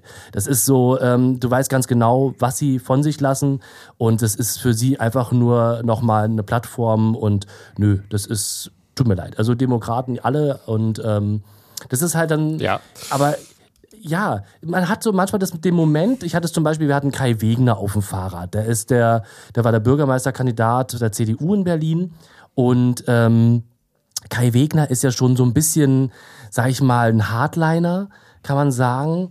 Ähm, obwohl ich ganz ehrlich sagen muss, ähm, er war der unkomplizierteste politische Gast, Tatsache. Ähm, sein Büro, das war die kürzeste Kommunikation ever. Ja, Anfrage, Zusage, Termin, fertig. Ähm, ich habe halt, ich habe halt gedacht, okay, ich kann zwar als neutraler Moderator wenig Meinung von mir geben vielleicht, aber ich kann mit Bildern sprechen. Und zwar, wir wollten uns eigentlich in Mitte treffen und dann habe ich aber kurz vorher nochmal umgeschwenkt und habe gesagt, ob wir uns denn nicht am Hermannplatz in Neukölln treffen könnten. Und ähm, der ein oder andere, der ab und zu Zeitung liest, weiß halt, dass die CDU Berlin so ein Problem mit Neukölln hat und auch ein Problem mit dem Hermannplatz und sehr viel in Klischees, ähm, in Klischees arbeitet. Und ähm, da dachte ich mir, Mensch, das ist doch mal eine Chance, eventuell auch mal ein bisschen herauszufordern. Und es war Tatsache wirklich spannend, weil wir haben uns sonntags um 10 Uhr mit Kai Wegner am Hermannplatz getroffen und der Mann war echt entspannt. Ohne Frage, war entspannt, wirklich lieb, nett, zuvorkommend und er hat auch ganz klar gewusst, warum wir uns da treffen. Er ist ja nicht dumm. Ne? Und auch die Themen, ähm, er hat seine Meinung dazu. Ja? Ich habe natürlich auch meine Meinung, die ich versucht habe, letztendlich auch, sag ich mal, kreativ, konstruktiv dagegen zu halten. Ähm, und da waren so Momente dabei, wo du dachtest, okay, jetzt musst du dich zügeln, weil sonst es ist, soll keine Diskussion werden. Ich möchte dem Mann ja nicht meine Meinung auftun. Das ist das Problem, glaube ich, wenn Moderatoren, ich, ich, ich schätze unseren Kollegen Markus Lanz, keine Frage. Ja, ich schätze ihn dafür, was er teilweise ähm, auch aus Gästen herausbekommt.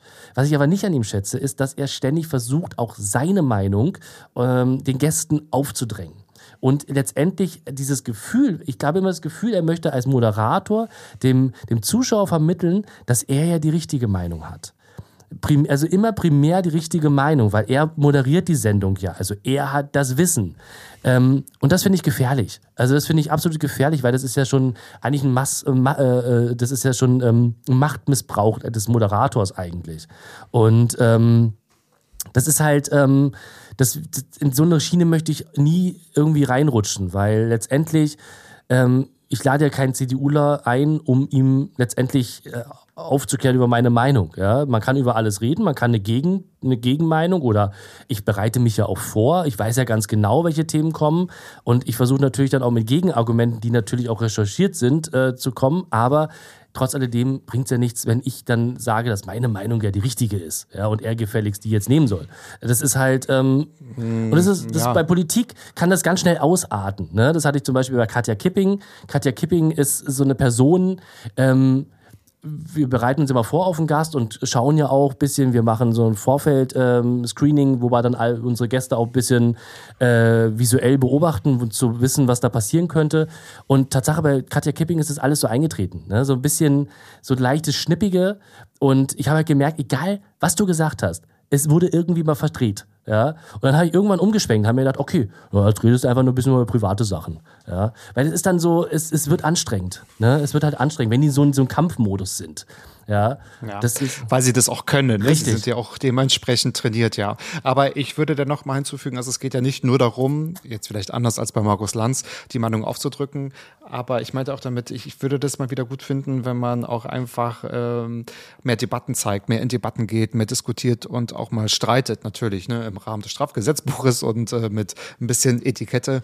Und äh, genau, die Hauptaufgabe von einem Moderator, gerade wenn es mehr als zwei Gäste sind, halt nicht zu vermitteln, aber dann wahrscheinlich sie ja wirklich zu moderieren Zu und moderieren, neutral ganz zu genau, sein. ja. Ja, absolut, absolut. Und da kann ich so ja. viel verraten, wir, genau weil das, was das finde ich ja auch geil, in einer Runde zu moderieren, ähm, haben wir fürs nächste Jahr auch ein, ein VIP-Velo XXL geplant. Das heißt, du kennst ja vielleicht diese, diese Conference-Bikes oder manchmal auch Bierbike genannt, wo man so zu fünf bis zu siebt auf einem Bike sitzen kann. Äh, ich kann so viel verraten, ähm, das Fahrrad, das haben wir schon. Ähm, und jetzt geht's daran, wen setzen wir alles drauf? Äh, wir wollen fünf Gäste und ähm, radeln da mit fünf Gästen ähm, durch die Stadt und wollen einfach mal gucken, was passiert. Ähm, und wir wissen noch nicht so ganz, wird's politisch, wird's Unterhaltung, aber wir wollen so eine Mischung. Wir haben schon durch unseren kleinen Gästefundus mittlerweile schon eigentlich einige Zusagen, die es machen würden. Ein sehr geschätzter Kollege auch von uns, Hajo Schumacher, den hatte ich auch, auch dieses Jahr auf dem Rad, den ich Ich wollte gerade sagen, der war doch schon auf dem eigentlichen Rad. ja, Ja, Wahnsinn. Der Mann echt, also der ist wirklich, den, den brauchst du ein Wort zu werfen. Da hast du eine Stunde gefüllt. Das ist Wahnsinn, ne? Also, äh, Chapeau, also wirklich. Und ähm, Hajo hat gesagt, ja klar, sag wann und wo, ich bin da. Ähm, das wäre natürlich dann wieder so ein Traum, wo, das macht der Markus Lanz ja auch sehr geschickt. Er lädt sich mittlerweile auch Profis ein. Wenn er nicht mehr weiter weiß, leitet er einfach weiter. Und das, das, das nehme ich mir mehr als Vorbild, weil wenn ich nicht mehr weiter weiß, dann weiß ich, dass Hajo Schumacher weiter weiß. Und ähm, Na genau. und äh, Kevin Kühner hat für so ein Format auch schon zugesagt. Also in der Hinsicht, da sind schon mal auf jeden Fall zwei Gäste. Und dann möchte ich noch ein bisschen. So, und dann habt ihr noch Michaela Schäfer und dann ist es doch schon mal gut. Du bist die vierte Person und die fünfte Person, vielleicht gibt es noch eine Desiree Nick, dann habt ihr richtig Feuer am Start. Auf jeden Darf Fall. ich aus dem Nähkästchen plaudern? Ich habe ja gesagt, ich rede viel, aber ähm, und zwar diese Nick haben wir tatsächlich angefragt dieses Jahr, ähm, weil ich sie auch wirklich mal kennenlernen wollte, ähm, auch mal so ein bisschen persönlicher. Und dann hat ihr ihr sogenanntes Management geantwortet. Ähm, vielen Dank für die Anfrage. Und ich habe extra, ich schreibe wirklich in meine in meine E-Mails oder in meine Memos oder was auch immer, schreibe ich immer rein, dass es wirklich eine Non-Profit-Geschichte ist. Ne? Wir verdienen damit keinen Cent. Im Gegenteil, eher, wir ballern eigentlich nur rein und wir machen das auch wirklich, um Leute zu unterhalten. Und wer mitmachen möchte, muss das halt einfach wissen, dass er das letztendlich vielleicht für Klicks oder halt einfach für, ja, für einen Spaß macht. Und das schreibt er wirklich ganz dick und fett in die E-Mail rein, damit da überhaupt keine, ne, dass da keine ähm, Missverständnisse aufkommen. Ja, was kommt als erstes E-Mail, als erste E-Mail zurück, ne? Ja, also super schön. Ähm, was ist denn als Gage? Und ähm, wie sieht es denn, ähm, ja, dann noch irgendwie noch paar andere Fragen. Wo für mich dann sofort der Schalt, es war wirklich die einzige, ähm, die einzige Reaktion bis jetzt von einem Gast, die darauf überhaupt, ne, sofort, wo ich mir dachte, okay, dann war, glaube ich, auch noch diese, diese, diese Geschichte mit der, mit der Kontaktgeschichte damals. Und Daraufhin habe ich halt mal kurz fünf Minuten recherchiert und habe gesehen, dass Desiree Nick einen Podcast auch macht und dort wildfremde Menschen trifft. Ne? Und ähm, da war halt in dieser E-Mail argumentiert, ja, wildfremde Menschen und sind wir denn alle geimpft, getestet, was auch immer, wo ich dann auch einfach zurückgeschrieben habe, also ähm, Wer lesen kann, ist klar im Vorteil. Ne? Wir haben ja auch reingeschrieben, Non-Profit, also wir haben leider kein, kein, keine Gage und ähm, wir sind alle geimpft und testen uns. Und wie ich schon bereits gesehen habe, macht Frau Nick sich ja anscheinend darüber nicht, doch nicht so große Sorgen. Und dafür war, mich, für, war für mich das Thema gegessen. Ne? Und das finde ich ja immer so schade, wenn man das dann so kennenlernt. Ja, das ist so. Ja, Ich weiß gar nicht, ob sie sich große Sorgen macht oder nicht. Also sie, äh, sie trifft nicht wildfremde Menschen, sondern Prominente. Und äh, sie geht aber auch in ihrem, sie Michaela Schäfer zum Beispiel, aber sie, ähm, Franziska Giffey, also ihr teilt euch ein paar Gäste. Ja, ja, ja, ich hab's schon- ich weiß, äh, ja, ja, ja, genau, genau, genau. Sie geht aber damit auch ganz offen um, dass sie sagt, sie ist Künstlerin in so einen, also in, in diesen Zeiten lässt sie sich einfach bezahlen. Ja, Ja. Äh, ihre Sendezeit Ja, ja. ist, muss, ähm, genau. Aber weißt du, dann ist halt, wenn man, Bezahlt werden. wenn man, sag ich mal, wenn man halt ein bisschen, ja, dann antwortet man anders auf so eine Anfrage. Nicht? Dann sagt man, wenn man schon liest, dass es, dass es ja keine Kohle gibt, dann schreibt man einfach, dann passt leider nicht. Ne? Aber man fragt nicht nochmal frech nach, ob es dann doch was gibt. Ne? Ja. Weil das ist halt so ein bisschen, bin ja auch Künstler und ähm, wenn mich jemand fragt, ob ich ihm helfe und er hat kein Budget, ja, dann frage ich, dich, frag ich doch nicht nochmal nach. Sag mal, hast du nicht noch ein bisschen was? Ja, dann weiß ich doch ganz. Tja, weil- aber das ist das Management. Das kannst du ihr vielleicht nicht vorhalten. Das ist dann vielleicht auch das Management. Viele Anfragen kommen ja erst gar nicht zum Künstler oder zur Künstlerin. Who knows? Aber kommen wir mal zu deiner fünften Frage, weil wir kommen irgendwie gar nicht voran und ich möchte noch so viel von dir erfahren. Du, ich habe ja gesagt, du hast mehrere Standbeine. Also du bist nicht nur Berufsmusiker und radelst auf dem Velo, sondern du hast ja noch einen anderen Podcast, Süß und Bissig. Wie kommst du denn auf die Idee, mit einem 20 Jahre Jüngeren so etwas zu machen? Ihr sprecht auch gerne von, also eine Meinung, zwei Generationen. Genau. Oder zwei Generationen, zwei, eine Meinungen. Meinung, ganz genau. ähm, ja. ja. das ist der liebe Benny und ähm, Benny ist mittlerweile unser Showpraktikant beim Wipvelo geworden. Ich habe ihn aber kennengelernt, Tatsache. Ähm, er ist bei den Jusos äh, aktiv und er hat sich auf eine alte Folge, glaube ich, irgendwie glaube ich Kevin Kühne war das oder irgendwas, hat er sich dann ähm, bei uns ähm, irgendwo, glaube ich, hat er einen lieben, eine liebe Nachricht geschrieben, hat er geschrieben, das findet er total cool und er, findet das Format so geil und ähm, wünscht uns alles Gute. Und ich weiß es nicht. Irgendwie ist es dann wirklich dazu gekommen, dass wir, dass wir uns dann mal getroffen haben. Und äh, Benny ist so ein Typ, äh, wo ich mich sofort äh, der hat mich sofort an mich erinnert irgendwie. Ich weiß nicht, habe ihn gesehen, habe ihn gehört und dachte mir so, irgendwie, glaube ich, sind wir uns sehr ähnlich. Und dann ähm, sind wir halt, er wollte einen Podcast machen mal, ich wollte auch immer mal wieder einen Podcast machen, habe nie jemand gefunden. Und haben wir gesagt, naja, wir könnten es einfach mal zusammen probieren. Jeder macht jetzt einen Podcast, also machen wir auch einen, komm, ist ja vollkommen egal. Und ähm, dann haben wir gesagt, okay, einmal die Woche treffen wir uns und ähm, quatschen über unsere Woche. Jeder halt, sehr interessant, 20 Jahre zwischendrin ist ja letztendlich, jeder hat ja ein anderes Leben. Und ähm, haben aber auch ganz schnell gemerkt, auch dass wir uns eigentlich sehr einig sind, was viele Ei- Einstellungen angeht, aber es halt ähm, wirklich zwei kleine unterschiedliche Welten dann doch sind. Und ähm, so hat sich das dann halt ergeben, dass wir dann wöchentlich unseren Süß und Bissig Podcast gemacht haben, haben so eine ganz, ganz kleine, süße Fanbase damit gewonnen, also sowohl in meinem Alter als auch in seinem Alter, die dann immer wieder gelauscht haben und äh, uns dann witzige ähm, Feedbacks gegeben haben und auch mal ab und zu mit reingeschaltet wurden. Es war halt wirklich, es war, es war wirklich lustig und spannend. Wir haben halt uns eigentlich nicht großartig darauf vorbereitet. Wir haben halt uns ein Thema der Woche genommen. Jeder sollte ein Thema der Woche haben. Dann haben wir drüber gequatscht. Ähm, und ja, jetzt ist äh, Benny ist mitten im Abi, mitten im Abi-Stress ähm, und daher, ähm, sag ich mal, ist der jetzt eher mehr so auf Sparflamme der Podcast. Ähm, und mal gucken, wie wir das vielleicht im Frühjahr weitermachen. Aber Podcast ist für mich so, ähm, es gibt ja so die informativen Podcasts, ne, wo du wirklich merkst, boah, das ist ja wirklich, ist ja wie eine, wie eine, wie eine Vorlesung, eine, eine, ne, wo du wirklich weißt, dass, da ist fundamentiertes Wissen dabei oder halt aus, aus seinem Leben erzählt. Und dann gibt es halt sowas wie süß und bissig oder sowas, ne, wo du dann weißt, ah, okay, das ist eigentlich nur äh, zwei oder mehr Stunden, eigentlich nur bla bla. Aber man kann sich mal zurücklehnen und einfach mal nur zuhören. Ne? Und so ein Freund bin ich. Also ich, ich, ich höre eigentlich nicht Podcasts, die informieren, bin ich ganz ehrlich. Das ist mir zu umständlich, aber das ist mir viel, nee, das ist zu kompliziert. Ich habe da nicht die Geduld für. Das ist so kompliziert. Die Informationen sind kompliziert. Ja, aber nee, deswegen es gibt es so ja auch so viel viele weißt du, so. Podcast-Formate, weil das, bitte? Zu- viel äh, Information ja, oder ja, ja, äh, das nimmst du ist- das ungern über die Ohren auf? Ja, das ist so, ähm, ich bin dann so ein bisschen, ähm, ich weiß nicht, ich bin eher der Visu, vi, visu, visionäre, nee, wie sagt man, Visu, visuelle, Visuelle der Typ. visuelle Typ, danke. Ähm, ich Ja. gucke auch unheimlich gerne dabei. Also so Dokus, ich bin absoluter Doku-Freund. Also ich liebe Dokus. Ja, es ist, ich, ich, ich, ich finde es so schade, dass es zu meiner Schulzeit noch keine Geschichtsdokus großartig gab, in der Form, wie es heute gibt. Weil das finde ich so mega geil, wie die Sachen aufgearbeitet sind. Was gab es die nicht, Naja, natürlich, also, oder? Also ich bin, bin 1990 eingeschult worden, ne, das ist jetzt äh, auch schon ein paar Jahre her.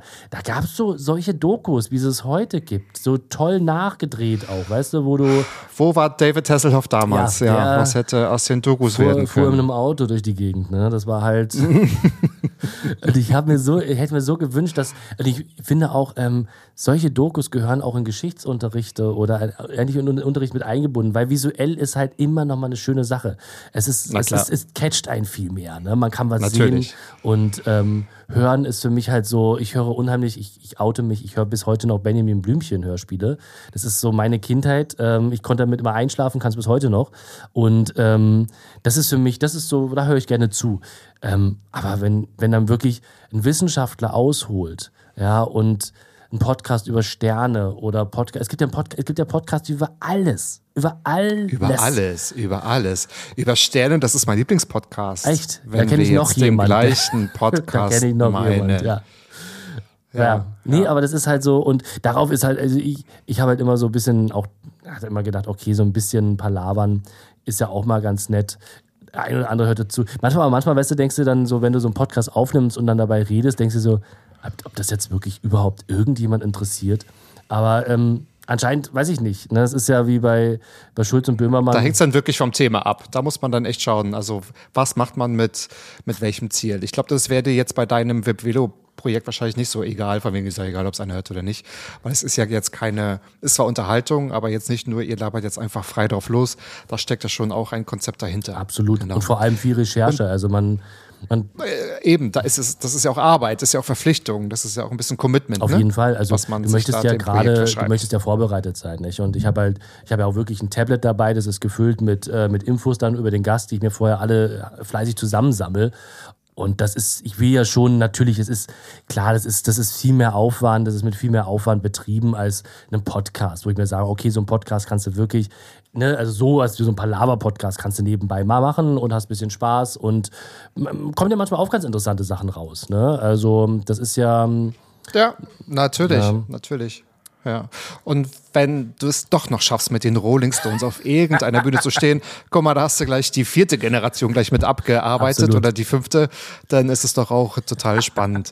Jetzt würde ich dich, guck mal, jetzt haben wir schon knapp eine Stunde gesprochen, aber noch zu meinen Ja, Fragen gerne, kommen, bitte, denn um die habe ich mir auch in harter Arbeit wirklich zusammenstellen lassen. Quatsch, habe ich natürlich selbst gemacht.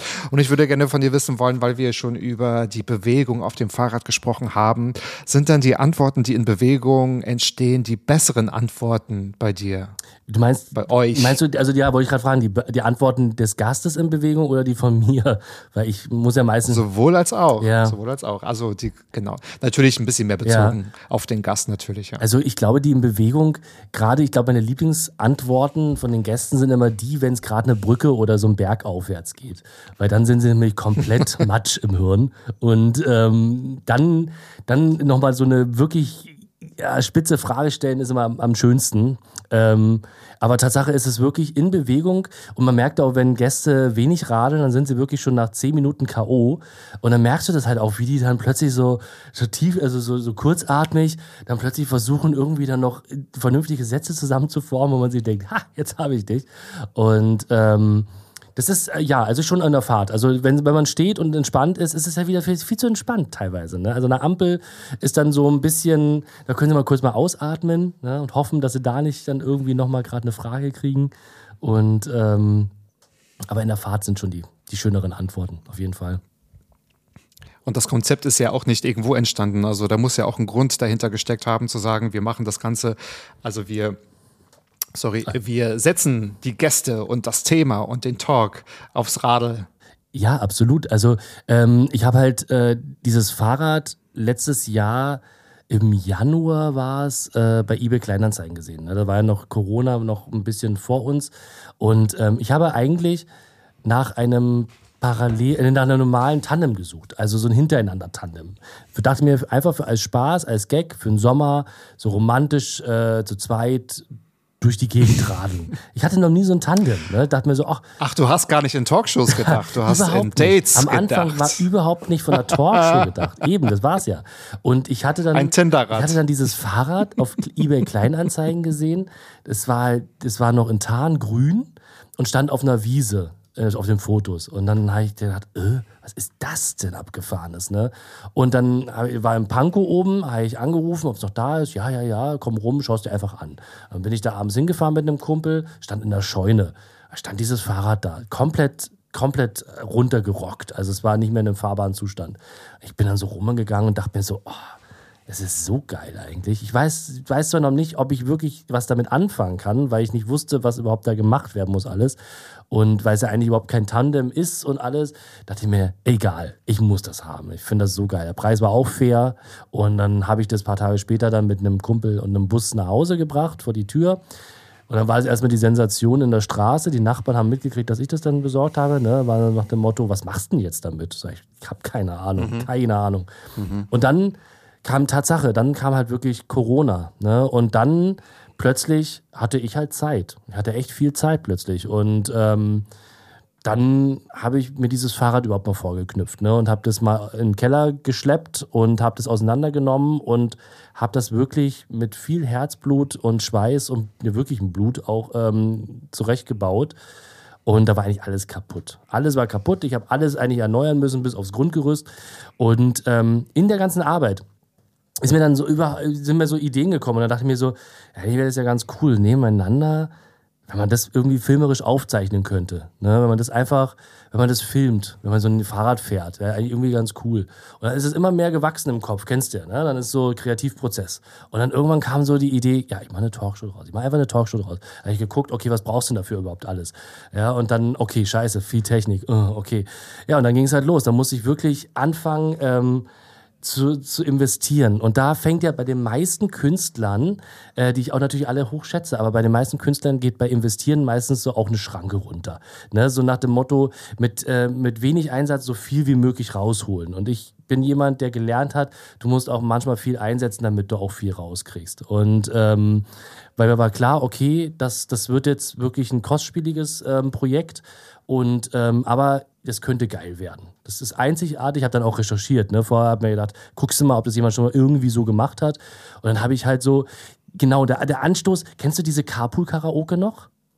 Mhm, das klar. war so, das war, glaube ich, bei mir so der kleine Anstoß, wo ich mir dachte, okay, das auf dem Fahrrad, sowas auf dem Fahrrad, ist doch geil. Ja.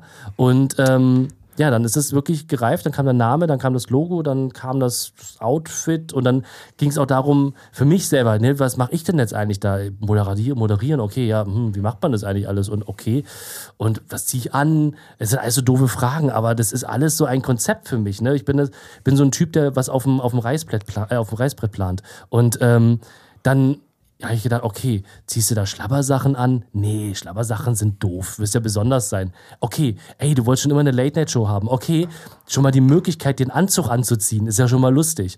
Ja, dann habe ich mir Anzüge besorgt, ja, weil ich selber nur meine Bühnenanzüge hatte, die waren aber alle nicht dafür geeignet.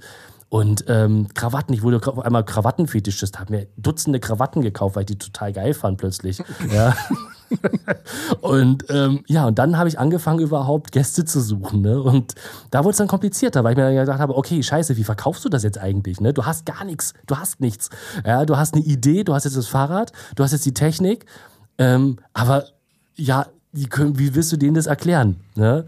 Und dann hast du ja Gott sei Dank viele liebe gute Freunde und viele liebe gute Kontakte, wo du dann letztendlich einfach auch mal das einfach so banal erzählen kannst und dann einfach auch mitreißen. Und so war das halt dann auch, Gott sei Dank. Ne? Ich hatte dann ähm, die ersten Gäste wirklich so gewinnen können und zu so sagen, hey, ich habe keine Ahnung, was es wird. Ähm, wir lassen uns einfach überraschen. Wir haben zwar ein Konzept, aber äh, wer weiß, was passiert. Ne? Und ähm, dann ist das halt einfach passiert. Ne? Und so ist es dann entstanden, dass es überhaupt eine Talkshow wurde. Und ich war die erste Fahrt, ich muss ganz ehrlich sagen, die erste Fahrt war mit, war mit Nina Queer. der ein oder Nina Queer ist eine, ist eine, ist eine, ist eine Person, die, oder halt eine Kunstfigur, ich sehe es ja wirklich als Kunstfigur, die absolut polarisiert, die spaltet und und und, keine Frage. Aber ich kenne Daniel als Privatperson schon sehr, sehr lange. Und ich, ich weiß letztendlich, wie er wirklich tickt als Mensch. Deswegen war mir das auch wichtig.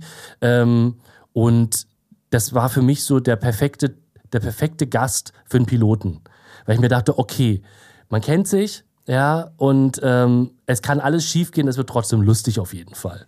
Und ähm, so war es dann letztendlich auch. Ne? Also es war halt, ich war halt komplett, ich war noch mit allem überfordert. Das kannst du dir nicht vorstellen. Es war so wahrscheinlich wie, wie ein Fahrschüler die erste Fahrstunde. Ja, so, oh Gott. Ich habe viele Fahrten vorher gemacht, ne? Mit Freunden haben wir das geprobt. Ne? Nicht, nicht, dass wir das geprobt haben und alles. Wir haben alles geprobt und auch äh, Durchläufe, Generalproben gemacht und alles. Aber wenn du das erste Mal wirklich einen Gast neben dir hast, wo du sagst, das, ist ja, das macht man jetzt nur einmal, das muss funktionieren, dann geht dir plötzlich der Arsch auf Grundeis. Ja, und dann denkst du dir, oh Scheiße, jetzt muss aber wirklich alles funktionieren. Ne? Und hoffentlich hält das Rad, hoffentlich halt die Technik, ja, hoffentlich halte ich. Und ähm, ja, das war echt, das war geil.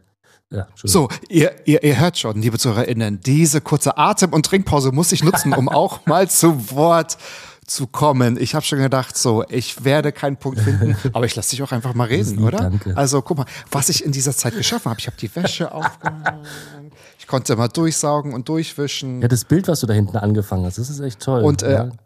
habe mich getrennt, bin wieder neu vergeben. Also da, das, ist, ihr hatte, ihr, ihr hatte Zeit. Es war Ja. Single sein war auch mal schön. Das, das war auch mal schön die ganze Zeit. Aber wunderbar und ähm, eigentlich, also ich meine, du hast es gerade.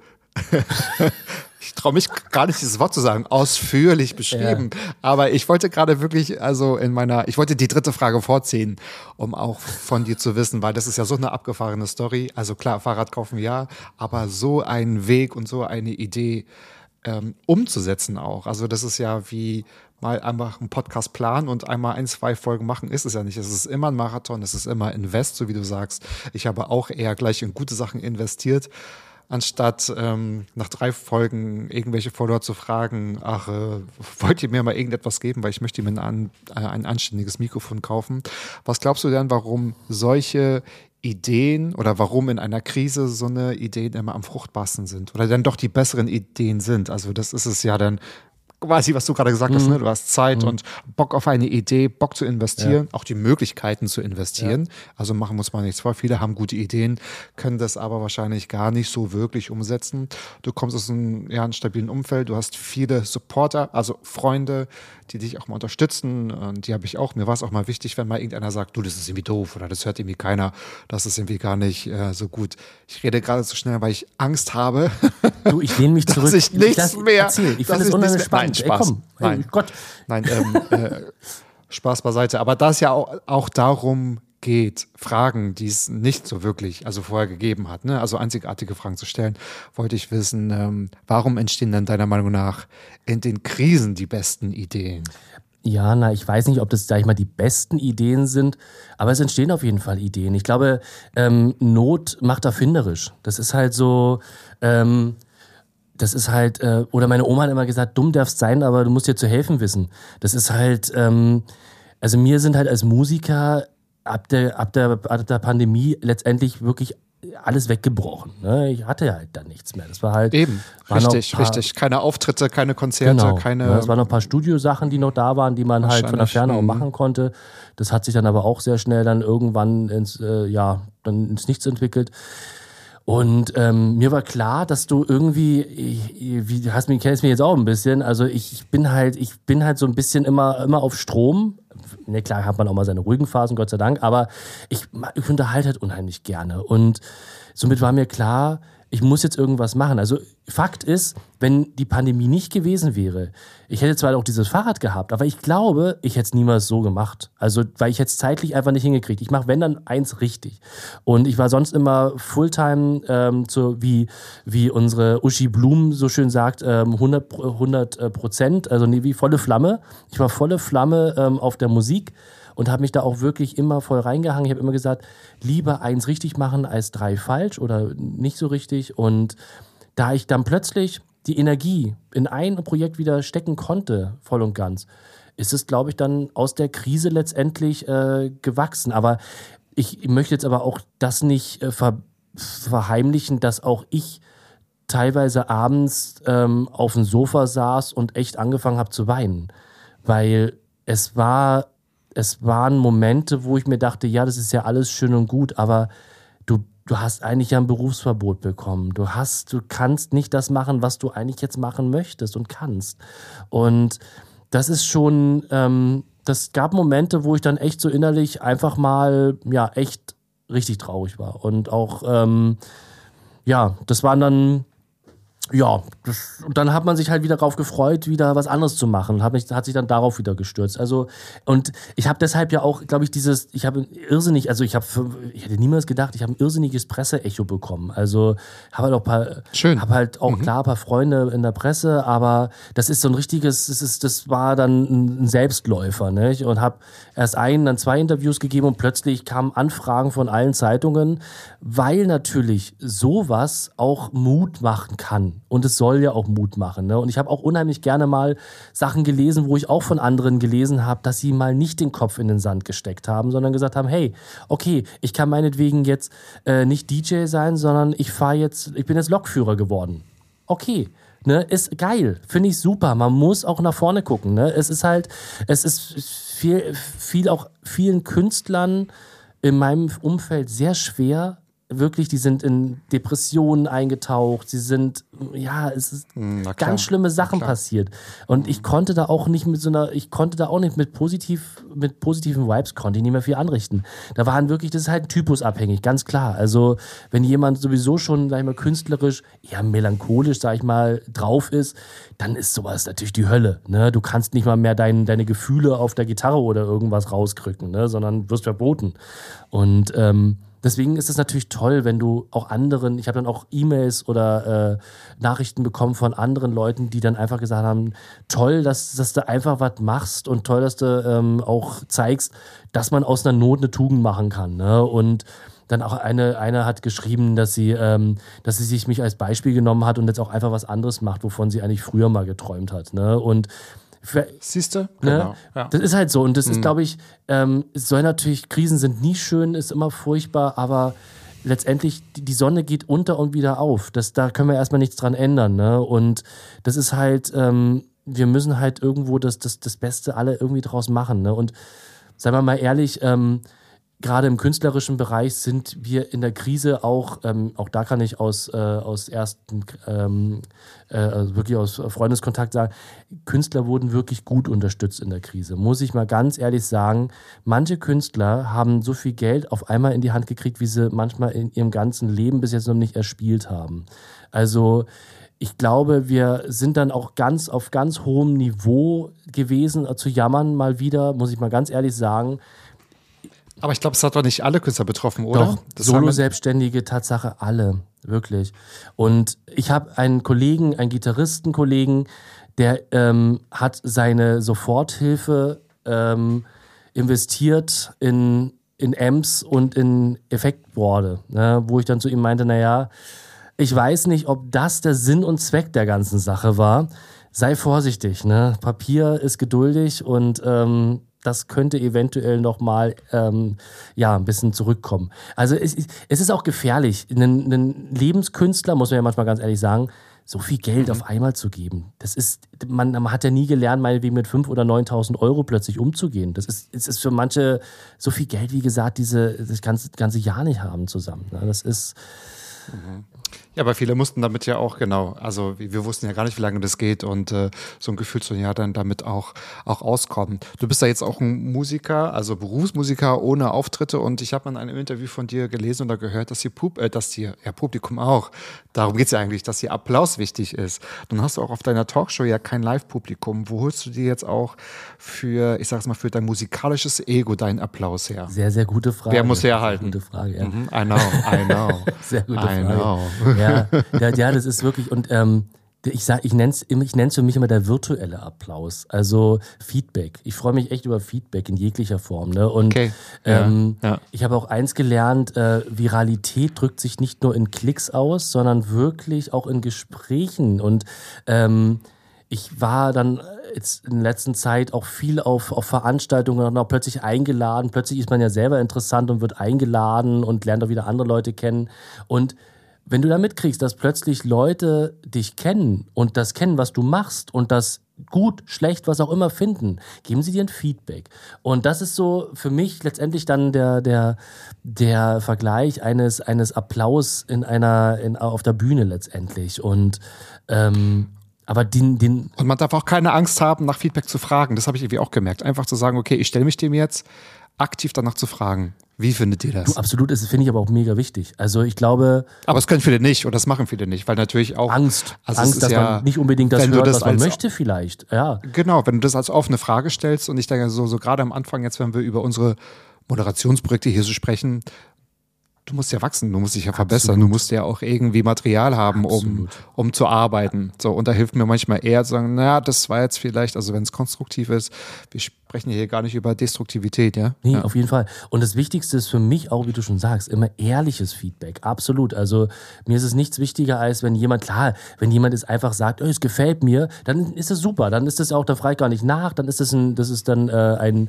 ein ähm, lieber, lieber Zuschauer und alles. Aber wenn du natürlich dann jemanden, jemanden auch mal hast, der sagt, na ja, ah, das war jetzt ja nicht so dolle, dann sagst du, ja, was, was genau? Ne? Was, was, gefällt jetzt genau nicht? Weil man will es ja auch wissen. Man möchte ja versuchen, weil ähm, ich, ich, ich mach, ich bin ja nicht nur der Moderator, ich fahre ja nicht nur, ich, ich, ich, äh, ich schneide ja auch, ich mache das ja alles, ich mache das komplette Paket.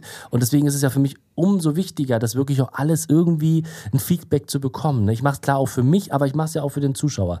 Und ähm, das ist halt. Ähm, ja, das ist ja als Musiker, wenn du auf die Bühne gehst, Applaus ist ja dann das Feedback dafür, dass du anscheinend in dem Moment ja alles richtig machst für die Leute da. Ähm, aber auch da war ich als Künstler oder als Musiker auch immer ganz wichtig, dass ich Leute hatte, die ich dann auch immer ganz ehrlich fragen konnte. Ne? Wie fandest du es denn? Und die dann auch gesagt haben, ja, ja, gab auch mal bessere Tage. Ne? Ist es dann halt auch Das ist aber mega wichtig. absolut, Das ist mega wichtig. Absolut. Ja. Ne? Ich hätte beinahe den Podcast unter einem oder mit einem anderen Konzept veröffentlicht. Ich habe mit zwei, drei Freunden aufgenommen und das haben wir uns angehört und haben uns dann auch ehrlich in die Augen geschaut und haben gesagt, wer soll das hören? Also was ist denn bitte das denn? Ja, Genau. ja, das ist halt gut. Ne, das ist, muss ja dann immer auch jeder selbst entscheiden, ob er kritikresistent ist ne, oder nicht. Aber ähm, wichtig ist natürlich, wenn, also das auch, Kritik muss natürlich dann auch für dich irgendwie weiterbringend sein. Ne? Wenn natürlich jemand sagt, Das meinte ich ja mit konstruktiv. Genau, konstruktiv. Also, wenn jemand genau. sagt, ja, ich finde ja. das scheiße. Und wenn du dann fragst, ja, wieso? Ja, weiß ich, Ja, nicht, gefällt okay. mir nicht. Ja. Sagst du, okay, alles klar. Das ist ja Ne? okay. Aber Aber wer was fürs Publikum macht, finde ich, oder wer was für die, ich will jetzt nicht das Wort Öffentlichkeit nutzen, der muss sich ja also ungefragt sowieso mit Kritik auseinandersetzen. Also klar, man kann ein bisschen rausfiltern, wenn dann nur kommt, der ist doof oder so.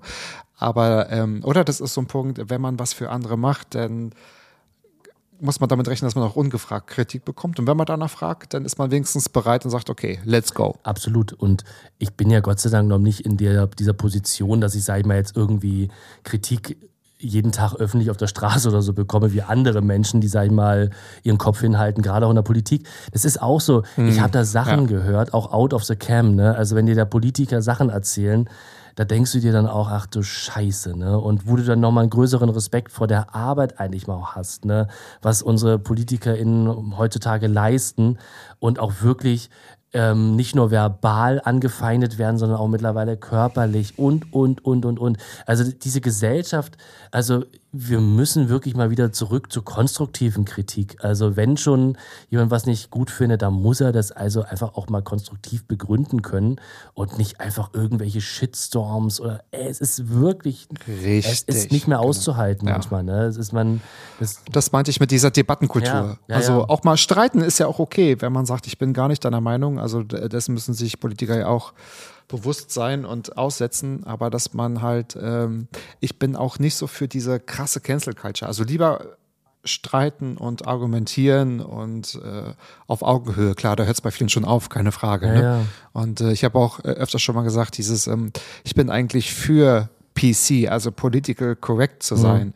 Aber so wie man jetzt manchmal damit umgeht, aus den unterschiedlichsten Lagern, ist das, glaube ich, nicht der ursprüngliche Sinn von Political Correctness gewesen. Ja, so. gebe ich dir vollkommen Das recht. soll eigentlich, eigentlich eine Einladung sein, um etwa, also so habe ich es verstanden, Ja. ne? Das ist ja ich wahrscheinlich eine Einladung, etwas zu diskutieren und nochmal von vielleicht von der anderen Seite zu betrachten und nicht zu sagen, du hast irgendwann mal was gemacht, tschüss, weg, geblockt, das wird gerade abgesagt oder so. Ich weiß nicht, damit tun wir uns gerade nicht so einen Gefallen. Ja, diese, diese, diese, ja genau, die Diskussionskultur muss wieder viel mehr entstehen und, aber ich habe das Gefühl, dass, glaube ich, die, die nachwachsende Generation teilweise das halt auch gar nicht mehr richtig lernt.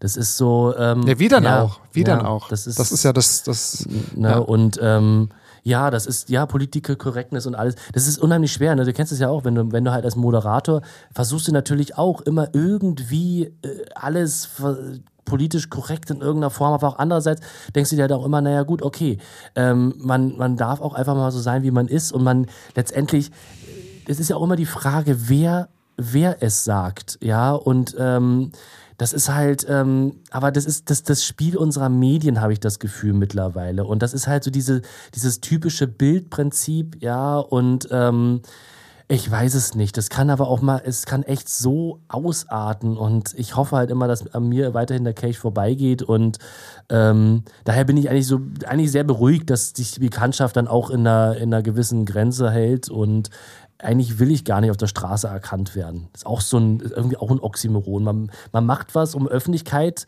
irgendwie zu erreichen, aber eigentlich will man auch seine Ruhe haben. Ne? Natürlich, will das denn noch einer? Also wer will denn so berühmt sein. Also ja. ich glaube auch nicht, dass irgendeiner mit den Superstars tauschen will. Nee. Ich weiß auch nicht, ob irgendeiner mit den, mit den royalen Königshäuser, äh, äh, Häuser, das irgendeiner, also das, das will man doch auch gar nicht mehr. Eigentlich können die einen auch nur leid tun. So ist ja? es, so ist es. Also ja. das glaube ich, ähm, ja. Absolut, absolut. Jetzt habe ich noch eine Moderationsfrage, oh. eine Moderatorenfrage. An wen? Na, an dich. an dich, Leberwein. Ja, Welche Frage würdest du einem nie stellen? An wem? Ah, nee, an, an, Was sind wir? Aufmerksamkeit hier. Ja, Hallo, ich bin, hier, ich bin da. Ich habe akustisch gerade über. nee, alles gut, alles wem? gut. War ein Spaß. Welche Frage würdest du einem nie stellen? Deinen Gästen? Eine, eine Frage, die ich nie stellen würde.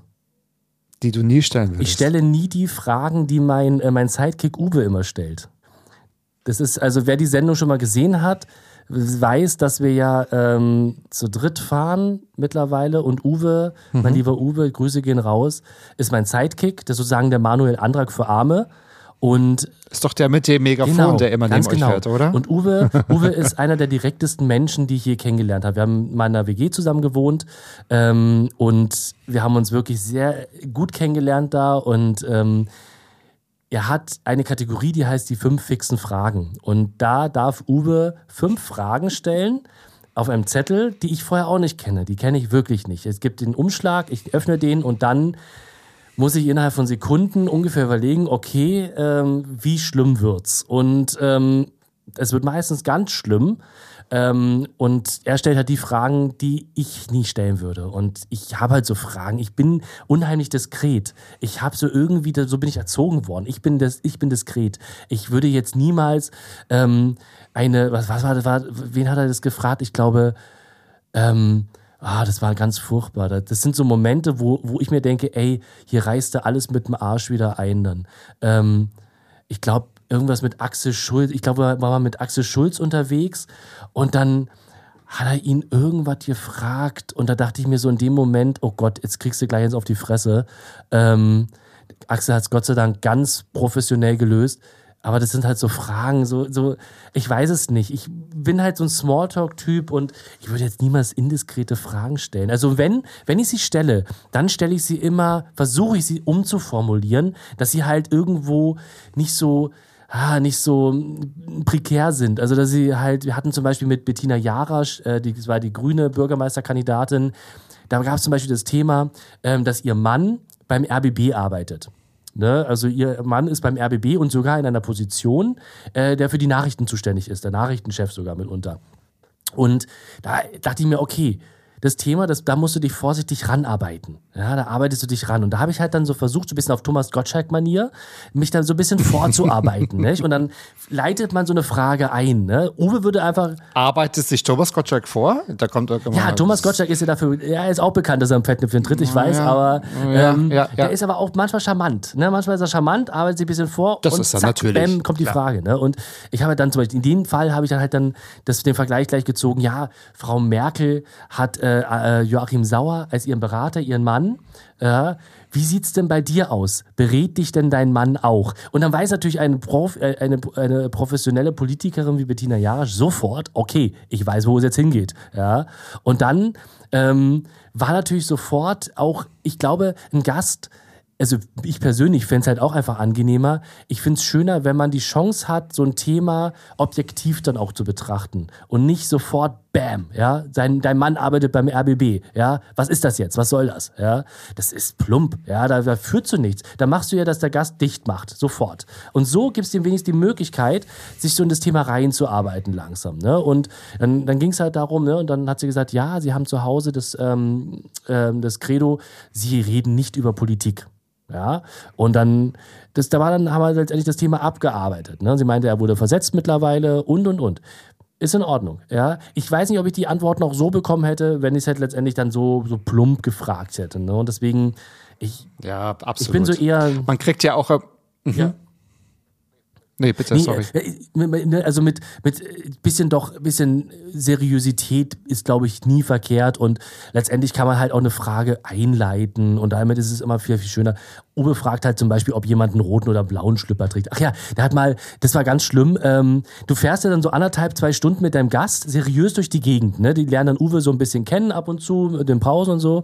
Und dann zum Schluss kommt halt immer diese, diese fünf fixen Fragen. Und wir sind mit Georg Kurz, das war der Bundessprecher der Grünen Jugend damals. Ich weiß nicht, was er jetzt macht. Der wird wahrscheinlich auch noch bald in die große Politik gehen. War zu sagen, der Kevin Kühnert der Grünen. Und dann fahren wir durch Berlin, durch Kreuzberg und ähm, plötzlich kommen dann die fünf fixen Fragen. Und die erste Frage ist, Boxershorts oder enge Unterhosen? Ja, und Georg guckt mich so an. Ich, hab- ich, ich erzähle natürlich auch vorher, dass das nicht meine Fragen sind oder dass ich mich davon distanziere vorweg. Ähm, guckt mich aber so an. Ich gucke ihn an und dann dreht er sich halt um zu Uwe. Uwe guckt dann ihn an. Ja, und dann ist es halt so, wo ich mir immer denke, okay, das ist jetzt der Moment, wo es eigentlich richtig unangenehm wird. Aber andererseits ist das ja dann vielleicht teilweise auch vielleicht ganz lustig. Ich weiß es nicht. Ja, man weiß ja, dass man also so eine Augenzwinkerfrage auch gleich beantworten kann. Es ist ja dann auch, äh, es frischt es ja auch mal ein bisschen auf und schärft da vielleicht auch so deine Rolle als Moderator, wenn man weiß, von dem anderen Genau. kommen die, kommen die Schlüpferfragen, von dem anderen kommen die Fragen oberhalb des Ja, Gürtels. wobei ich auch quasi. Uwe da in Schutz nehmen muss, noch ganz kurz. Auch er, Ja, na er, klar, verpackt, also- er verpackt teilweise auch sehr, sehr prekäre Fragen in eine, eine gute Formulierung teilweise. Die, wir, wir sind natürlich, wir arbeiten natürlich vorweg ähm, in der in Redaktionssitzungen unsere Fahrten aus und loten natürlich auch aus, letztendlich, was ich an Fragekatalog habe und und und. Und da weiß natürlich dann auch Uwe ungefähr, was er noch fragen kann und wo er ganz genau weiß, dass ich ja meinen auf seriös mache, wo er dann einfach auch mal eher direkter fragen kann, auch politischer Art oder ähnliches. Ne? Also das ist halt so, ähm, ja, das ist auch, das ist ein, das hat sich sehr gut entwickelt über, über die Zeit und das ist, das ist auch sehr, sehr erfrischend. Ne? Und unser Benny, der Cool. Showpraktikant, äh, kriegt halt die Pausen, wo er dann letztendlich die Gäste auch nochmal seine Fragen stellen darf. Und da fand ich nochmal kurz zum Abschluss, bei Benny fand ich die schönste Frage an Katja Kipping mal, ähm, äh, ob sie denn, ob sie das mit sich, äh, ob sie das mit ihrem Gewissen vereinbaren kann, als, als Linke und gleichzeitig äh, eine Eigentumswohnung zu haben. Dieser Gesichtsausdruck von Katja Kipping in dem Moment, ja, der war, der war Gold wert. Also, ähm, das sind halt auch so Momente, würde ich auch nicht fragen in der Form. Ne? Aber ein 17-Jähriger, hey, da stehst du so erstmal in der da. Naivität, genau, da ist auch so ein kleiner Schutzmantel Absolut. auch noch drumherum, Absolut. genau. So, mein Ja. Lieber, was ist in deinem Leben bisher schon so gut, von dem du möchtest, dass noch mehr davon passiert? Äh, ich, ich möchte weiterhin immer so liebe und tolle Menschen kennenlernen. Auch so jemand, so jemand wie dich, finde ich toll. So, äh, ja, nein, das ist, das kommt vom Herzen, wirklich. Nein, ich freue mich. Ich freue mich immer, freue mich immer wirklich tolle, tolle Menschen kennenlernen zu dürfen und tolle Gespräche zu haben. Und ich glaube, das ist so mein, das ist so für mich der Sinn des Lebens, dass man, dass man einfach auch seinen Horizont auch immer erweitern darf. Und ähm, ja, ich glaube, ich glaube, wir müssen den Spieß auch irgendwann mal umdrehen und dann, dann frage ich dich aus. Dann kannst du dich ja mal dafür ein bisschen rächen, äh, dass du dir das heute alles angetan hast. Als Rache? Nein, es ist wirklich schön irgendwie, auch in so schweren, es klingt so ein bisschen, es klingt wirklich, wirklich kitschig, aber es ist, es ist schön, auch in so schweren Zeiten dann trotz alledem auch mal lachen zu können, immer wieder nach vorne gucken und sich über Kleinigkeiten freuen können. Das ist ganz wichtig. Das ist, das ist schön. Ne? Und ich freue mich über jeden, der es gesehen hat, der einen Klick, einen Klick gemacht hat, ein Like oder was auch immer. Ähm, es, ist, es ist schön. Ne? Und wenn jetzt keiner weiß, wohin mit den Klicks, keine Sorge, ich werde alles in die Shownotes packen, damit ihr auch unter anderem Webvelo und auch Halbstark und so weiter nichts verpasst von unserem heutigen Gast Patrick Hesse. Lieber Patrick, es war mir wirklich ein inneres Blumenpflückchen, heute dich hier als Gast zu haben. So wie wir es eigentlich bei den anderen prognostiziert haben, so ging es mir heute. Ich konnte mich heute fast entspannt zurücklegen, weil du hast heute abgeliefert ohne Ende. Dafür bin ich dir sehr dankbar. Wir haben eine ganze Menge von dir erfahren. Wir haben eine ganze Menge über, über deine Projekte erfahren. Und wer jetzt nicht schon mit dem Finger zuckt und sich alle Folgen anschaut, ja, dem ist einfach gar nicht mehr zu helfen. Mein Lieber, liebe Grüße und wir, ich kann dir da nur zustimmen, wir bleiben definitiv in Kontakt. Ein bisschen Kurs-Promotion ist ja sowieso das aller, allerbeste. Und wenn man solche Kontakte in seinem Telefon hat, dann kann man immer wieder gerne zurückgreifen. Also, Web Velo, die letzten Worte, ich traue es kaum zu sagen, gehören aber dir.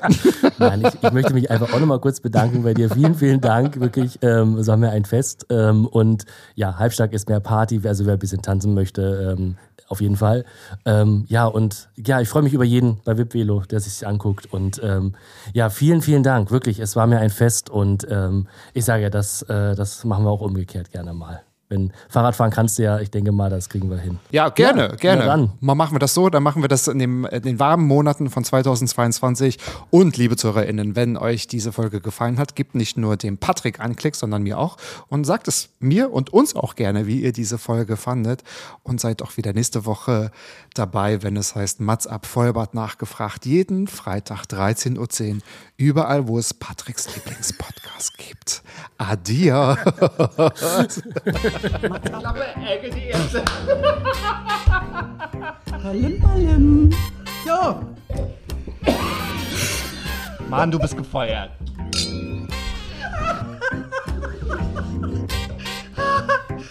Ich war noch in der Probezeit. Mats ab.